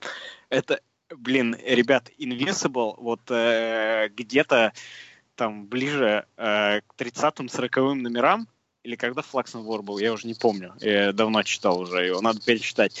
Э, он становится просто фантастическим комиксом, который не теряет темпа, до самого конца. В общем, Стас, если не считать странных эротических фантазий Киркмана, все самое главное про Invincible тебе, Invincible тебе уже пересказали, можно не читать. А, ну да, там, там есть э, не, вообще супер неприятный момент, когда это главного героя просто я, насилуют. Да, это, это такое вообще чё? Ты, То есть ты это, серьезно это... думал, что это пройдет мимо меня? Я, это не, я не, не, не, не, хуже, хуже момент только когда Дэвин Грейсон писала комикс про Найтвинга, где Найтвинга насилует Тарантула после их совместного убийства персонажа Блэк Спайдер, по-моему, или что-то такое. То есть э, Тарантула просто на крыше под дождем насилует э, Дика Грейсона, и мы все понимаем, что это сексуальная фантазия Дэвин Грейсон. Потому что она, блядь, фамилию даже такую же взяла. Леша, самое время вернуть нас к да, комиксу. Да, к Каллену Банну. На самом деле, я читал его без истории публикации, она мне очень многое объяснила сейчас, и, значит, нужно на комиксе задержаться потому что когда я его, ну, я его читал вот с новыми, да, с, с новыми датами выхода, и я думал, а че ребята так сдались? Ну, в смысле, как это, тот же, тот же Six Gun, только на минималках. А нет, все нормально. Это там, надо теперь, видимо, закрепиться за серией, посмотреть, что они будут в ней делать сейчас, Потому что в целом, ну, это натуральный Six Gun на минималках. А, в смысле, как работал Six Gun? И мы это, по-моему, как-то даже уже обсуждали. Бан на самом деле не хотел писать вестерн, он хотел взять все прикольные визуальные рюшечки из вестерна и написать фэнтези-эпик. И чем лучше он чем лучше ну, это такой жанр есть, Леш. Конечно. Weird Western. Ну. А, нет, Weird Western живет по законам э, вестерна. Шестой пистолет живет по законам фэнтези-романа по законам какого-нибудь, не знаю, Белгариада, там, правил волшебника, вот этого всего трэша, да, а, которого в моей голове чудовищно много, к сожалению. И а, Дамнет живет по тем же законам. Фокус в том, что Сиксган работал тем лучше, чем лучше смешивал э, вестерновые, значит, вестерновые трюки с фантазийными сюжетными поворотами.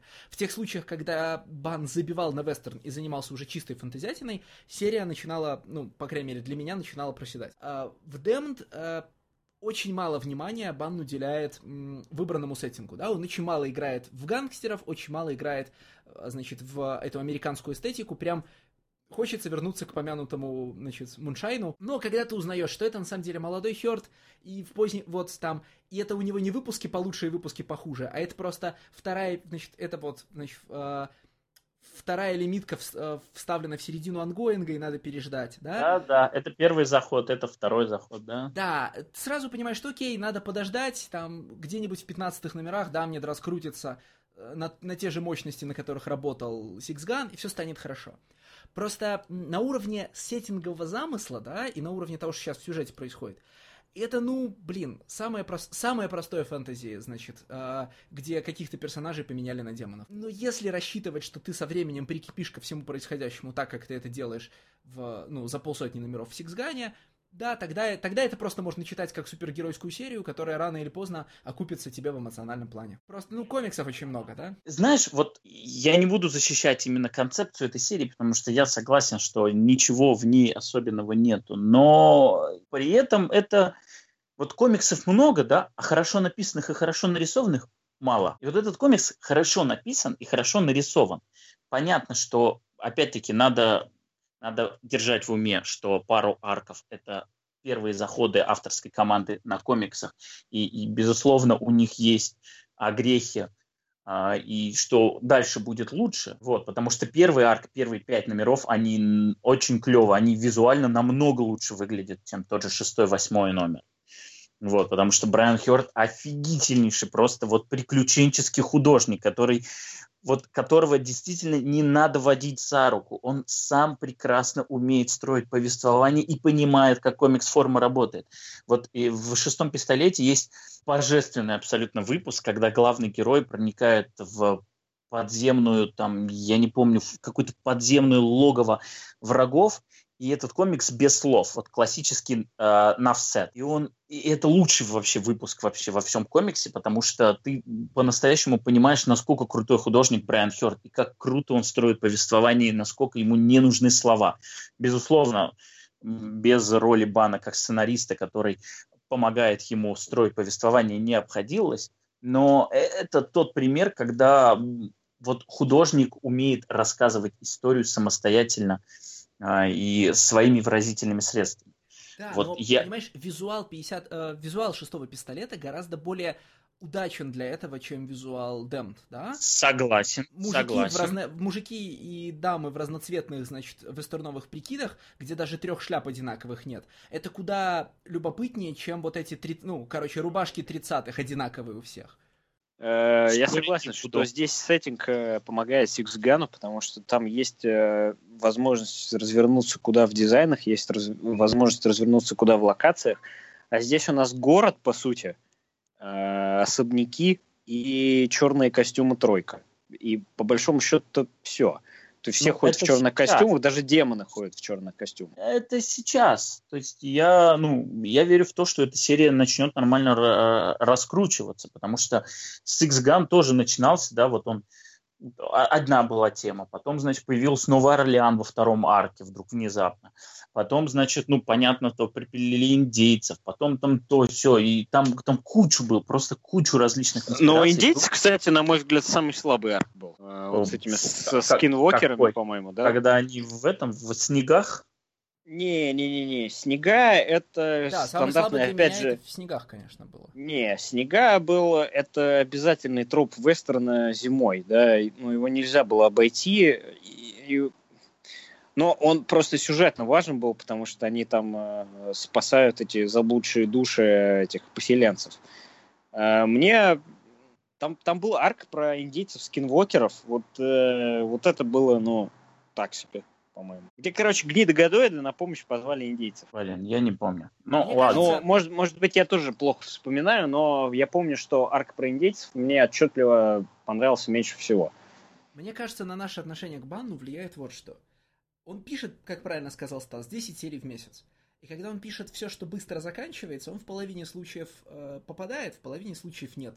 Там, вот эти шесть, значит, вот эта лимитка из шести номеров хорошая, это плохая, это хорошая, это плохая. Когда он пишет большую длинную серию, все эти лимитки ну, выстраиваются под одной обложкой, и ты потом оставляешь в памяти хорошее и забываешь плохое. Вот там ты проходишь через весь Сиксган, и забыв... ну, там, и забиваешь на то, что у него Да, это очень куски, верно. И оставляешь только сильное, да? Точно то же самое у нас будет с Дамнидом, если он тоже будет идти на 50 номеров. Хорошее останется, плохое забудется. Вот кто-нибудь помнит, что у Сиксгана все э, спин слабые. То есть вот у него нет ни одного спин который имеет смысл перечитать. Блин, я да, они все, они все плохие, да. Я, я помню, что я их, я их подумал, блин, ну надо почитать, потому что мне же так понравился мир. Мне же так понравилось вот это построение Но вселенной. Там, там, там на самом фигня деле... про этих. Нет, там на самом всадников. деле все, нет, подожди, там все зависит от художника, потому что когда вот э, первые мини с всадниками, которые рисует Брайан Чурила, а на самом деле чудовищная, потому что там чудовищный абсолютно этот художник, и все вот эти вот э, прихвостни генерала, они, э, они в принципе, они интересны на уровне концепции, но тебе не очень интересно погружаться, чего да, у них в голове. Их, бэк, да, их бэкстория оказалась э, очень скучной на самом да, деле, там, потому что когда потом... они появляются во всех этих салунах и разносят э, своими э, сверхсилами этих ковбоев и армию что только не разносит, думаешь, вау, вот это крутые дизайны, вот это крутые силы, да? Э, а когда про них серия, ну, ну окей, да, там у одного Опять, монстра, у другой говорю, там смерть. Художники, то есть это тоже важно, потому что там есть спинов, который рисует Тайлер Круг, и он нормальный. Там есть спинов, который рисует вот художник, который сейчас будет продолжение Six Gun рисовать, AC Замудо, как-то так, по-моему, он очень такой прикольный, у него, насколько я помню, хм, такой, как мне кажется, что-то вот, блин, вот, вот перед глазами картинка, и мне кажется, что он какой-то такой на стыке Бачала и того же Шона Гордона Мерфи, у него очень кинетический стиль, Uh, ну, мне нравится, как он нарисован, да, и вот, и я поэтому жду очень продолжения Six Gun, понимаю, что его будет рисовать не Хёрд, котором я вообще не сомневаюсь, а будет рисовать лучший художник из тех, что рисовал спин -оффы. Потому что, ну, Тайлер Круг прекрасный художник, вопросов нет, но э, вот именно в той эстетике мне больше нравился вот художник, который рисовал, по-моему, Death Valleys э, называлась там мини-серия из трех номеров. Она мне понравилась. Но это такое, как бы... Хотя там на самом деле вот э, есть мини-серия четвертая, которую мы сейчас не упомянули, там появляется важный персонаж, который в 50 номере появляется. Это вот этот здоровый бог, э, не помню, как его зовут, уже такой с оленеподобной головой, который начинает с этой бабкой змеей драться. И, и, и для читателя онгоинга это вообще момент типа, что, откуда это, что это за рандом. А он хорошо раскрывается как раз в спин -оффе. Я что э, хочу сказать. Вот э, по поводу там Лешиного мини-серии бана. Вот у меня нет ни одной мини-серии бана, которая мне бы понравилась. И э, честно говоря, мне вообще кажется, это не его формат. Он не очень... Он умеет хорошо рассказывать истории, но он не лаконичен, ему нужен размах. Вот прям дайте мне расписаться, дайте я вас и персонажей влюблю, и, и мир вам раскрою. И все его лучшие работы – это работы с вот, вот, вот с таким вот горизонтом. Это Six Gun, это Hero County, это вот сейчас, я уверен, будет Damned. Э, это вот дайте, дайте мне расписаться, да, то есть и то даже не то, что расписаться, у него, в принципе, первые арки, что Six Guns, что в Hero County, они уже клевые, то есть они сразу тебя цепляют, и все, а дальше он начинает вот, вот тот самый вокруг тебя этот мир выстраивать, а вот на самом деле есть еще такая штука, а вот ты думал, что все крутится вокруг этого, а на самом деле вот есть еще такой фактор, который вот сейчас я вброшу, и это действительно легкое, клевое чтиво которая при этом, ну вот как в данном случае, классно нарисована, потому что, опять же, Брайан Хёрд – это потрясающий художник, который рисует великолепный экшен. Даже тот Брайан Хёрд, который рисовал вот 10 лет назад, сцена, когда брат находит главного героя, э, совершившего самоубийство, и он вроде как должен был его воскресить, но в это время на него совершают покушение эти демоны – и он начинает, и он начинает трупом брата бросаться в этих демонов, чтобы оживить, а они от него разбегаются, она просто офигенная, она, притом она круто работает и с точки зрения экшена, и с точки зрения юмора. Это вот это действительно классный приключенческий комикс, который хочется читать, расслабиться, улыбнуться, сопереживать и, в общем, прекрасно провести время. А я уже не говорю про сцены погони, насколько круто тачки вдруг в друга врезаются, герой вылетает именно туда, куда нужно, никакого вот этого вот инконсистенции, как у того же Мерфи, нету. Здесь все четко с точки зрения локации, ее географии, взаимодействия предметов. Брайан Хёрд прекрасно все продумывает, и у него это отлично работает, и он на Six Gun э, настолько отточил вот это вот мастерство работать с окружающим миром, с предметами его окружающими. Потому что вот у многих художников есть супер убийственная проблема. Она называется проблема одного угла. Я не знаю, как она там официально называется, но я ее вижу так. Когда э, персонаж входит в комнату, и художнику не хочется всю эту комнату рисовать. Поэтому он а, придумывает, как выглядит один угол этой комнаты. И все ракурсы, они построены таким образом, что мы видим либо, эту, либо одну стену, либо вторую, либо пересечение этих стен. У него нету того, чтобы нам показать, как вся комната, вот полностью обрисовать локацию. Как, например, в, в нашем любимом Провиденсе, где Мур просто заставлял э, художника Берроуса, чтобы прям в трех панелях он нарисовал одну и ту же комнату с трех разных сторон. И мы сразу увидели, что висит на каждой стене, что как взаимодействует и прочее. Вот Брайан Хёрд умеет это делать он умеет со всех ракурсов полностью тебе нарисовать вот эту вот 3D-модель того места, в котором происходит основное развитие событий. И, казалось бы, это мелочь, но на самом деле это не мелочь, это большое умение.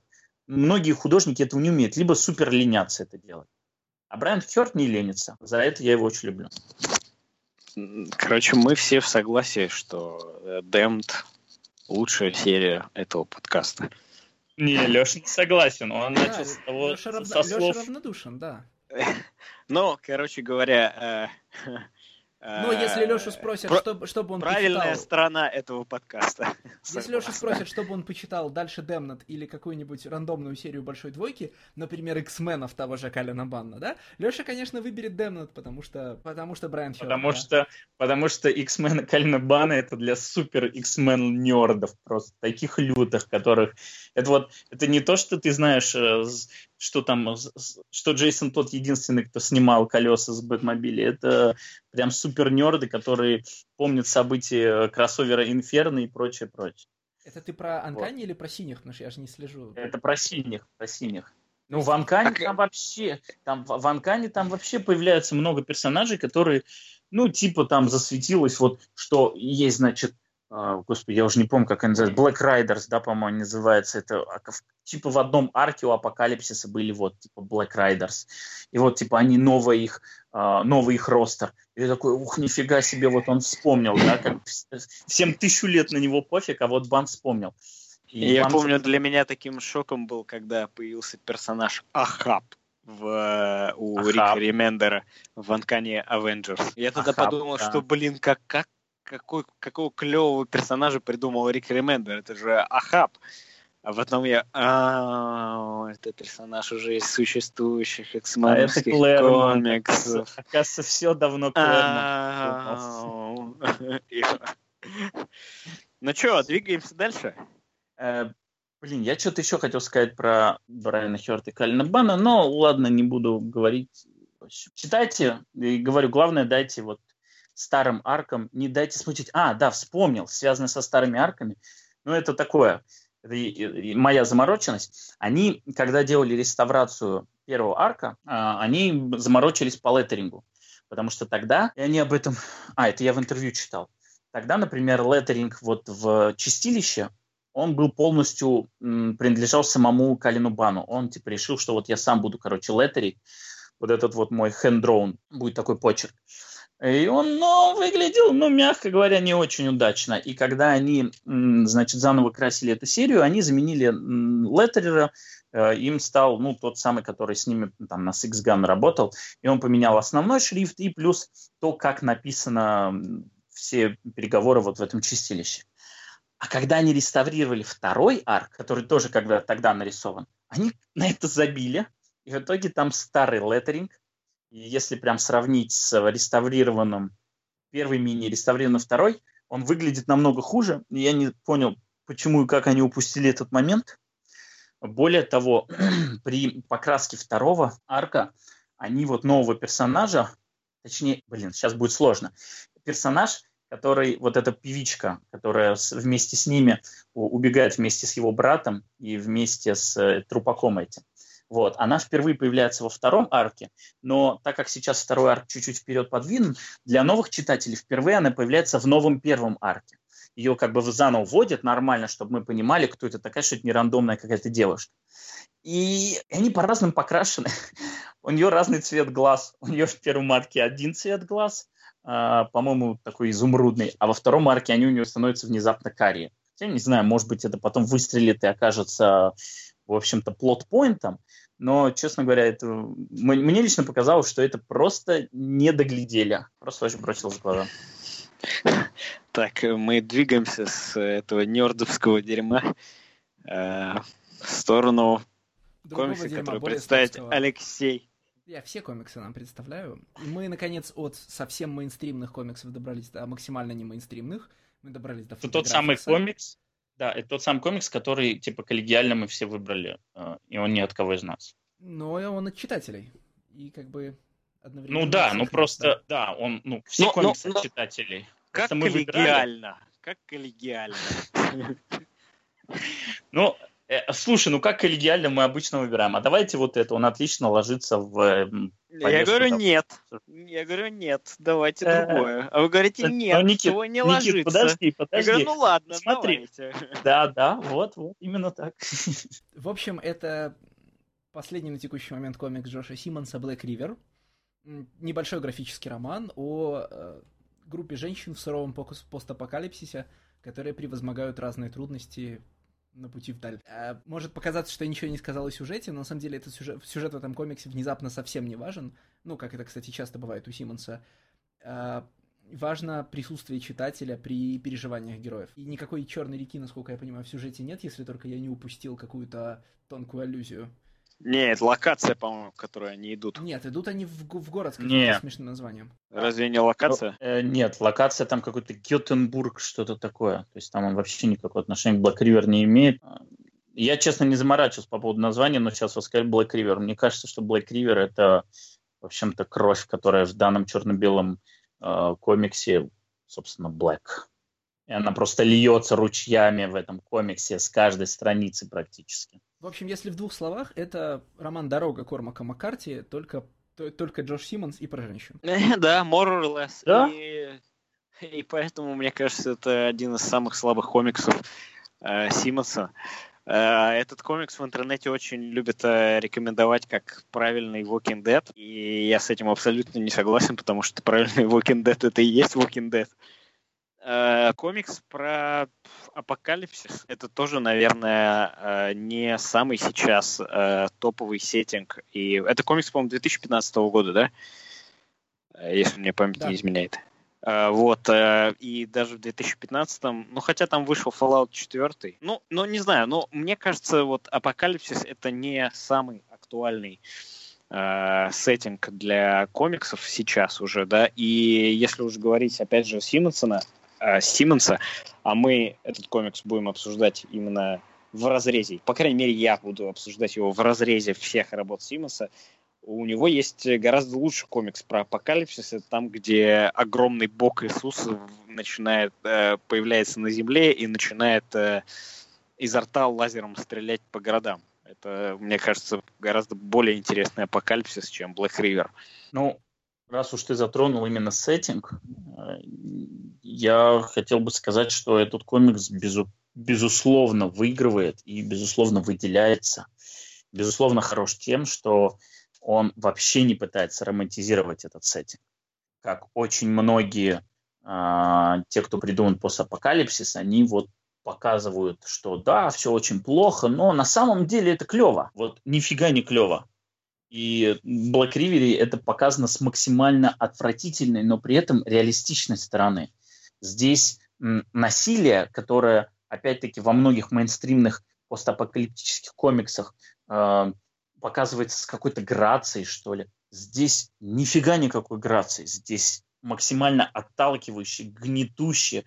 И так, чтобы прям вот глаза захотелось закрыть, отвернуться и, и забыть. Вот в этом плане этот комикс, как мне показалось, он такой, знаете, как типа, да какого хрена вы так рассказываете постапокалиптические истории, чтобы читателям захотелось эти истории прожить? Да ни хрена им не должно хотеться их прожить. Вот, вот так будет выглядеть апокалипсис, и вот так вы будете все дохнуть как мухи, и вот так вот э, все у вас дерьмово будет, и, в общем, нахрен постапокалипсис. Это, слушай, интересный взгляд, э, потому что, э, мне кажется, постапокалипсис — это сеттинг, который специально придуман для того, чтобы э, сделать гратификацию насилия и э, гратификацию, так скажем, слома социальных норм и законов.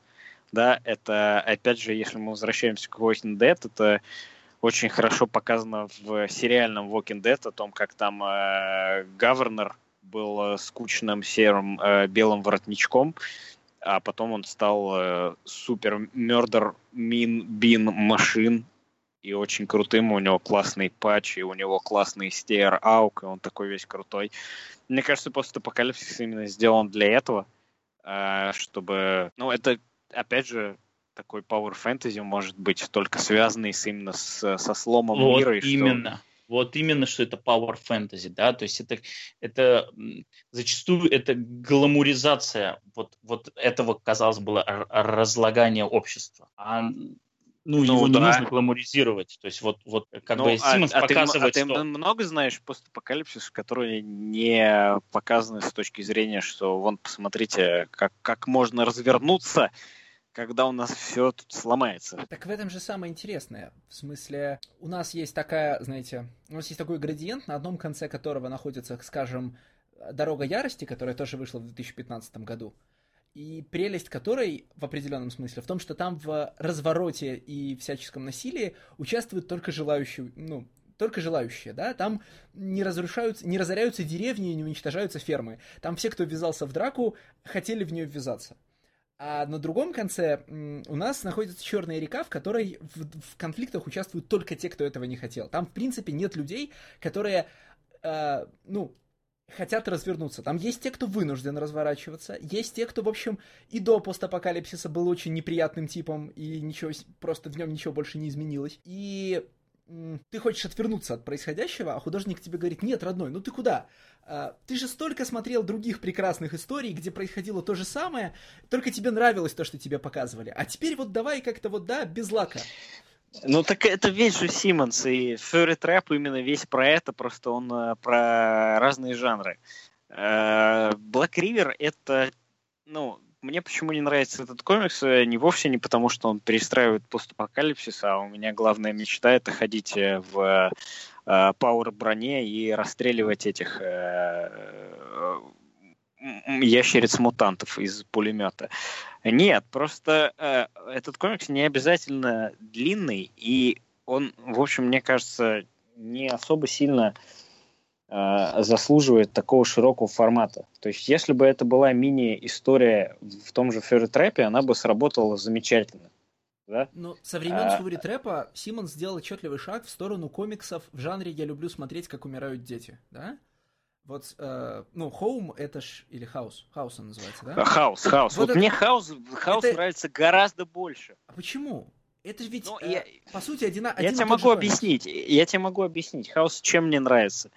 Потому что весь Хаус, э, ты ждешь, что там будет какая-нибудь... Э, сейчас этот комикс сделает резкий поворот, и там начнется что-то мистическое там начнется что-то жуткое. Вот этот портрет, который даже на обложку вынесен, он как-то сыграет. Но нет, там комикс просто про глупых детей, которые пошли в заброшенный дом, и в этом заброшенном доме погибли, потому что они были не подготовлены, э, там не взяли с собой фонарики, там ветхие лестницы, они упали, разбили, сломали себе ноги и подохли там все. Вот, э, вот и все. Да? Этот комикс, который переворачивает твои ожидания с ног на голову. Ты ждешь, что твои ожидания перевернутся, что вот этот комикс начинается, как э, дети пошли в дом, там что-то, там какая-нибудь сейчас тайна, сейчас они начнут расследовать, что же стало с, с жителями этого дома, да, попутно э, есть, естественно, любовный треугольник и драма между ними, и этот комикс ни хрена не переворачивается, и все заканчивается жутко. А все здесь... То же самое э, можно сказать про Black River. Так то же самое, а Black River просто после прочтения Хауза, да, ну, то есть хаос идет первым, да, как бы хаос это более ранняя работа. Ты знаешь, как будет развиваться Black River. Ты знаешь, что у этих женщин на пути изнасилования, убийства насильников и не приход в гавань. Ты все знаешь прекрасно, что, что будет. Поэтому Black River как... Но, вот, но для, как... Тебе их, для этого и хаос не надо читать. Слушай, это по первым страницам становится ясно. Ну, вот, тут вот сейчас серьезно. Ну вот, ну, я не такой знаток Симмонса, потому что Фьюри Трэп я не смог читать, честно, после открывающей истории про эльфа, который... Блин, это э, охренительная история. Э, это, да, я понимаю, что у нее куча, куча фанатов. Да, ну это я просто история. расскажу. Это... Я расскажу. Я, я, наверное, можно, можно, да, я перебью Стаса и расскажу. Это история про то, как стандартный фэнтезийный герой, который спасает принцессу от э, злобного волшебника, на самом деле ни хрена не герой, а просто ебаный монстр, который любит э, разрушение и жестокость. А в конце он заявляет «I love rape» и склоняет эту принцессу к тому этому самому. Это, это, это, еще, это, еще, это еще не самое страшное, потому что когда он избивает нападавшего злого колдуна, он начинает орать, что типа, блин, как я сейчас возбужден, как я хочу сейчас кого-нибудь трахнуть. А потом такой говорит такой, а, нет, типа, э, нет, типа, а, а, анал это вчерашний день, давай-ка я по-другому сделаю. И он проделывает дыру у него, простите, в, в челюсти нижней, со стороны шеи вверх, и начинает, и начинает его туда насиловать. И так, это, так а чего, а ты, а чего ты ждешь, а чего ты ждешь от э, солдата, по сути, да, который э, занят тем, что убивает людей? Это нормальная программа агрессия со стороны э, захватчика, блин. Я Но, не знаю, что, чего как... я ждал. Я, я ждал это, киста, это, да, это, я ждал... это, очень, это очень нормально, потому что вот все вот эти хай-фэнтези, я все удивляюсь, как они обходят тему War Crimes, да, что там War Crimes, это, ну, орки сожгли деревню, и, по сути, все, больше там ничего не происходит. Э, нет такого хай-фэнтези, где бы э, были как-то показаны жертвы со стороны гражданского населения. Чуть-чуть, чуть-чуть мы это замечаем в конце «Властелина колец», когда там в Шир они приходят, и он то ли оккупирован, то ли не оккупирован э, орками плюс гоблинами, да, и то я в детстве, когда читал, я думал, ну, я не вижу большой проблемы, у них просто рядом в деревне живут э, какие-то гопари, да, ничего страшного не происходит, то есть там, ну, сток сена у них сожгли, ну, там корову увели, да, и все. А вот оно, вот оно, да, то есть вот все вот эти войны, они, ну, вот это, это вот так и происходит, да, это опять же реализация э, гламурного хай-фэнтези, да. Никита, такого фэнтези полно, если что. Значит, я, я, кстати, не знаю. Вот, в смысле, э, Please enlighten me. Uh, я не хочу сейчас даже вспоминать, прости господи, название, но вообще в 80-е 80 годы выработалось целое направление, как бы это сказать, кинковой порнографии под видом, под видом хай-фэнтези, в котором... Oh, no. Ну, которая целиком, в общем, состояла из, значит, из э, протыкания... Борис, Борис Валеха, вот это вот рисование обро... обложки? Нет, нет, нет, ну что ты, у Бориса Валеха все чисто и красиво. Там, если женщина лежит, на, э, значит, в ногах у варвара, то она, в общем, лежит добровольно, это у нее на лице видно. А была целая формация авторов, например, по- по-моему, это называется штука «Цикл гор», да, где... М- вот в случае с циклом гор я даже не был уверен, что автор психически здоровый человек потому что он весь строился на, значит, на насилии над рабынями, протыкании, значит, мирных жителей там, чем придется, да, и как бы у этого всего не было никакого поинта, да, это та самая в смысле, это само по себе было круто, edgy and dark, да? Из этой формации, собственно, вырос э, Джордж Мартин, который стал ее критиковать, да? Oh, и, no. и получилась «Игра престолов». Э, типа, «Игра престолов» первоначально критика, значит, э, была предназначена для того, чтобы наслаждающихся этим жанром фэнтези людей, значит, поты... ну, потыкать в их собственную лужицу. В и в итоге годы. они им все равно наслаждаются. А в итоге, в итоге, да, прошло 20 лет, изменилась формация читателей, никто не понимает, в чем прикол да. и кого куда То тыкают. Есть, и... все, все любят Рамзи Болтона. То так, есть, слушай, э... а не то ли все... же самое... Правильно. А не то же ли самое произошло с Grim and Gritty комиксами, да? В смысле, точно так же первоначальной задачей не только Мура, но даже Миллера было потыкать людей, значит, э, лицом в чернуху, а потом эти люди, потом, потом выросли какие-то другие люди, не поняли, в чем прикол, и сказали, чернуха это же главное основное, давайте ломать, каби... эти, ломать игрушки, значит, и, э, ну, понимаешь. Ну, Джефф Джонс, например, которого maturity — это именно, что руки отрывают Нет, и знаешь, протыкают мечом сзади. Вот, значит, вот у Джеффа Джонса есть один классный контраргумент. Identity да? Crisis, ребята. Identity Crisis. Конечно, а, Identity да. Crisis. Да, Identity да. Crisis, да, да. А, там, я не знаю, ультиматум. Ну, вот это вот все, да? Да не, ну слушай, ну Лоеб нет, это... Ну, я не могу принять Лоеба как э, человека, который решил, ну вот сейчас я всех перегримлю, перегричу. Это что-то это что-то отдельное, короче говоря. То есть Лойб не вызывает у меня впечатления человека, который решил на полном серьезе Грим и Грити комикс написать. Так вот, говоря о Симмонсе, да, мне кажется, что как раз его отход от э, интересов Фури Трапа в последующих работах дал ему собственный голос.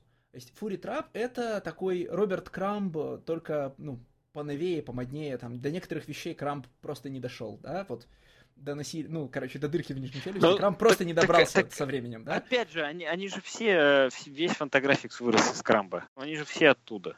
Да, конечно, как, но... Как из Пушкина пришли. Отход Симмонса от крамбовских фишек сделал его более интересным.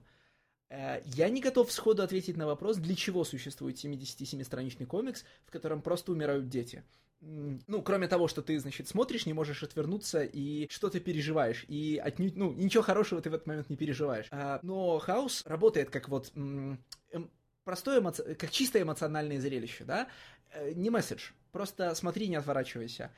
А, а Black River надстраивает над этим подходом еще одну ступеньку, да, и предлагает смотреть и не отворачиваться не только на конкретный частный факт, там, людей со сломанными ногами, там, или вспоротым животом, а на социальные процессы, да, там все, что происходит с, как это, с людьми, принявшими наркотиками в, с людьми, принявшими наркотики в постапокалиптическом э, юмористическом клубе, да, это то, что произошло бы с нами, а, там, если бы у нас сгорели определенные предохранители. Все, что происходит с этими, с чуваками, которые берут женщин в плен и держат их, значит, в таком загончике для скота, это то, что произошло бы с некоторыми из нас, если бы сгорели предохранители. А может быть, со всеми. Черт его знает, очень не хочется проверять, да? Все, на что вынуждены идти главные героини, смотри выше, да? И это ни к чему не ведет. А, прелесть, своего рода прелесть, да, этого нарратива в том, что он ничем не может закончиться он не может... М- жизнь не нарративна, да, и поэтому трагедия в ней не нарративна. Там не может быть не то, не то, что счастливого конца, там даже морали в этой истории не может быть, потому что они бесконечно идут и никуда не приходят. И они в пути встречают другие группы людей, которые тоже куда-то идут, да, они машут друг другу рукой и расходятся, и ты никогда больше этих людей не видишь. И вот такая, как это, вот такая зарисовка о том, как выглядит наша жизнь, помноженное на визуал постядерки, да? Ну, в смысле, постапокалипсиса. Не, ну, Я, кстати, отмечу, что вот главный и самый подавляющий лично для меня э, ну, твист, это вот финальный панчлайн по поводу того, что э, когда одна из героинь спрашивает другую, типа, а, а где тот город, когда мы уже до него дойдем? И, и вторая ей отвечает, да, блин, ну что, были мы уж там дюжину лет назад, разрушенном к чертовой матери и ты понимаешь, что этот комикс шел не сезон, не два, понятно, там сменялись времена года,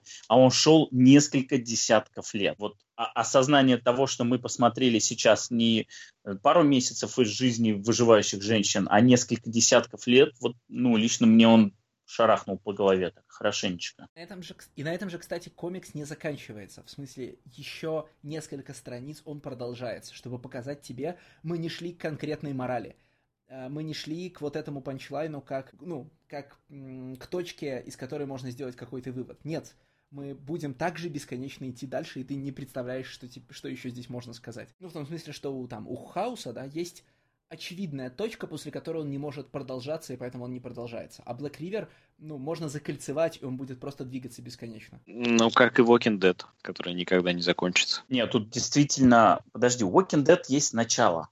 У него нет конца, но у него есть начало. А у этого комикса нет начала. А, ну да, то, что конец, в серединке начинается, да. Конец можно спокойно после последней страницы начать читать первую, и ничего не изменится. То есть оно будет также прекрасно читаться, как будто так и задумано. При этом, конечно, хотелось бы отметить, насколько Симмонс прокачался как художник, насколько э, черно-белый ему идет лучше, чем цвет, потому что э, ну, мне не нравится, как Фьюри Трэп нарисован. Это нарисован, э, вот, ну, он нарисован, скажем так, вот, ну как, по-любительски, да, если можно так сказать. То есть это, это не критика, да, это не, это не то, что это плохо, но вот он так нарисован. А Фьюри Трэп, ой, а Black River, безусловно, выглядит более профессионально работает, это уже художник со своим стилем, это человек, который, ну, немножечко так помешан на штриховке, помешан на тенях и в черно-белом цвете, если так можно сказать, это стиль выглядит очень здорово. И поэтому я предпочел бы вот такую более состоявшуюся работу Black River эм, вот этим вот эпатажным и циничным зарисовкам из Fury Trap в любую секунду своей жизни any given time. Просто. То есть, если меня спросят, что читать из Simmons, безусловно, я их направлю в сторону Black River, но ни в коем случае не Fury Trap. Хаус ты не читал, я правильно помню, да? Хаус я не читал. Честно, я почитал, реально я посмотрел вот одну историю с Fury Trap, я закрыл и больше не хотел. Просто я понимаю. Ну, это моя самая любимая история, это, конечно, про демонов. Это же просто супер история. Там, там, же, там же чудовищный хоррор там ничего страшного не происходит, никому же животы не вспарывают, просто один из демонов э, долго-долго и подробно э, рассказывает, что он сейчас будет с семьей делать. И уже от этого страшно. Ну, слушай, ну в Симонсе главное не какой он сценарист, а какой он художник. В смысле, как бы, Там now is the time we have fun. Ну, как э, гласит вывеска магазина в мультсериале Gravity Falls, edgy on purpose. В смысле, самое интересное у Симмонса это всегда то, что он рисует, а совсем не то, какие он слова к этому прикладывает. Потому что слова-то у него довольно обыкновенные. Fun begins ну, now, они, простите. Они, они да. в большинстве своем и вообще не нужны слова. Хотя, хотя, конечно, самая забавная сцена в uh, Black River, она строится как раз на словах, когда один принявший наркоту пришел сначала послушать стендапера, он просит своего э, товарища заткнуться, потому что тот мешает ему слушать стендапера. Потом он принимает какую-то наркоту, у него срывает башню, он сначала зарубает своего товарища, а потом идет и зарубает стендапера. Притом, э, ну, вот это, это простите за черствость, это выглядит забавно. Я про эту сцену каждый раз вспоминаю, когда люди в кинозале разговаривают. Ну, возможно. То есть вот Э, при том, что это, она жутко нарисована, да, происходят ну, совершенно чудовищные вещи, но вот именно темп повествования, да, вот эти вот, как он подходит, потом такая немая панель, потом панель, где, э, значит, этот стендапер нанимает, начинает понимать, что вот сейчас что-то произойдет, да, он так бросает такой испуганный взгляд, и после этого на него опускается мачете просто вот и разрубает его пополам. Ну, притом не до конца, конечно, надо еще пару раз рубануть, чтобы до конца. Но выглядит это чудовищно, но забавно. Можно про это все вообще говорить с другого угла, для которого мы не подготовлены все втроем. Можно говорить о том, что раз за разом Джош Симмонс делает комиксы про насилие над женщинами, которые мы должны просматривать как эстетическое переживание, да? Вот и Хоум, и часть Фури Трэпа, и весь Black River — это там один белый мальчик предлагает другим белым мальчикам смотреть на то, как страдают и гибнут женщины. Ну, я не экипирован хорошо для этого разговора, вы тоже, по-моему. Это сейчас же происходит увлекательный скандал на Венецианском кинофестивале, да, где люди выходят э, с просмотра нового фильма Триера, потому что не в силах больше терпеть, как Ларс фон Триер снимает кино про насилие над женщинами. Разве там не скандал про то, как выходят с плакатами про Кирилла Серебренникова? Ну, я про это ничего не знаю. Мне... И мы тоже. Триер как-то более на всякий, на всякий случай, если товарищ майор нас слушает. Ну что, закругляемся? Ну, в общем, из четырех комиксов, которые мы сегодня обсуждали, самый ценный для меня это Black River, если кто-то подсчитывает. Как, как след в истории, безусловно. Ну, то есть, как то, что останется в истории и, в общем, что будут вспоминать. Дэмд, конечно, вспоминать не будут, безусловно. Но, ну, блин, как вот такие комиксы, да, можно сравнивать? Как можно сравнить комикс Damned и Black River? Вот, ну, они совершенно подразные и проразные. И э, это как сравнивать какой-нибудь хороший да, попкорн-блокбастер, хороший, там, условно, первых пиратов Карибского моря, а, и сравнивать, э, да, вот какой-нибудь фильм с Венецианского кинофестиваля. Ну, а я не глупо. предлагаю их сравнивать между собой. Я скорее о том, что аналогов тому ощущению, которое мне дает Демнет, э, тому, как это сказать, тому времяпрепровождению, да, есть очень много. Э, а аналогов тому конкретному переживанию, которое дает мне Black River, наверное, не очень. В смысле, Black Я River согласен. не заменяется автоматически на, любой другую, на любую другую фантаграфиковскую книжку. Вот Фури Трэп заменяется, я прям 10 аналогов сходу могу привести, да, которые мне тоже обычно не интересны а Black River не заменяется. Поэтому, если я пропущу Damned и прочитаю другую попкорновую серию, все со мной будет хорошо. А вот Black River, возможно, ну, я не готов прям замахнуться на то, что ее нельзя пропустить. Но там, короче, если есть время там на 70 страниц комиксов, про серьезное, да, я бы обязательно взялся за Black River. Не, я с этим спорить не буду, но с другой стороны, что то ощущение, которое дарит, да, Black River, оно, ну, мягко говоря, не самое приятное. Поэтому ну, да, нужно садитесь за Black если у вас все в жизни хорошо, и там... То есть, да, это ты, ты, ты, ну, это то же самая история с Бластом, да, вот мало комиксов дарят тебе ощущение, которое дарит Бласт, но хочешь ли ты это ощущение?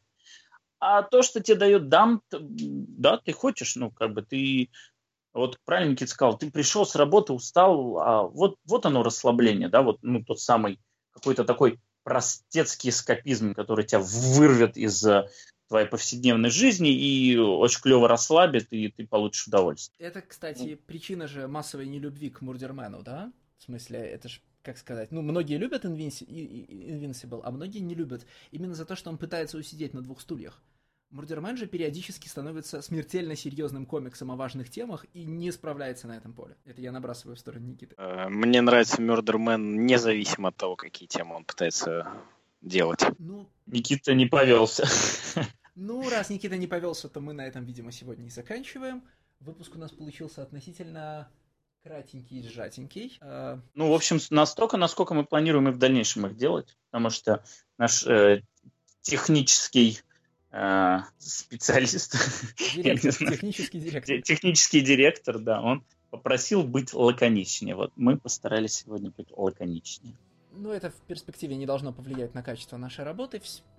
Поймите правильно, есть комиксы, о которых есть что сказать, есть комиксы, о которых сказать нечего, а узнаем мы об этом только когда мы их уже выбрали и прочли. А... Кстати, хотелось бы, ну, что-то, какую-то интригу внести, да, и чтобы а, у людей появился дополнительный повод написать комментарий, потому что мы любим, когда нам пишут комментарии. Попытка... У нас следующий выпуск будет вообще необычный. Совершенно. Таких у нас еще не было. А, но мы уже заранее его придумали, и ничего это не изменит. И будет он посвящен крайне актуальной вещи. В общем, ну, попробуйте угадать будет здорово, если кому-то это удастся. Никаких подсказок. Вот достаточно этой. А в остальном продолжайте предлагать комиксы в комментариях, писать, что думаете о комиксах, которые мы обсуждаем. Наверное, в ближайшее время, помимо спешла звукового, у нас будет еще спешл текстовый. Тут все зависит от меня. А, и мы с вами снова увидимся, услышимся через две недели. Всем пока.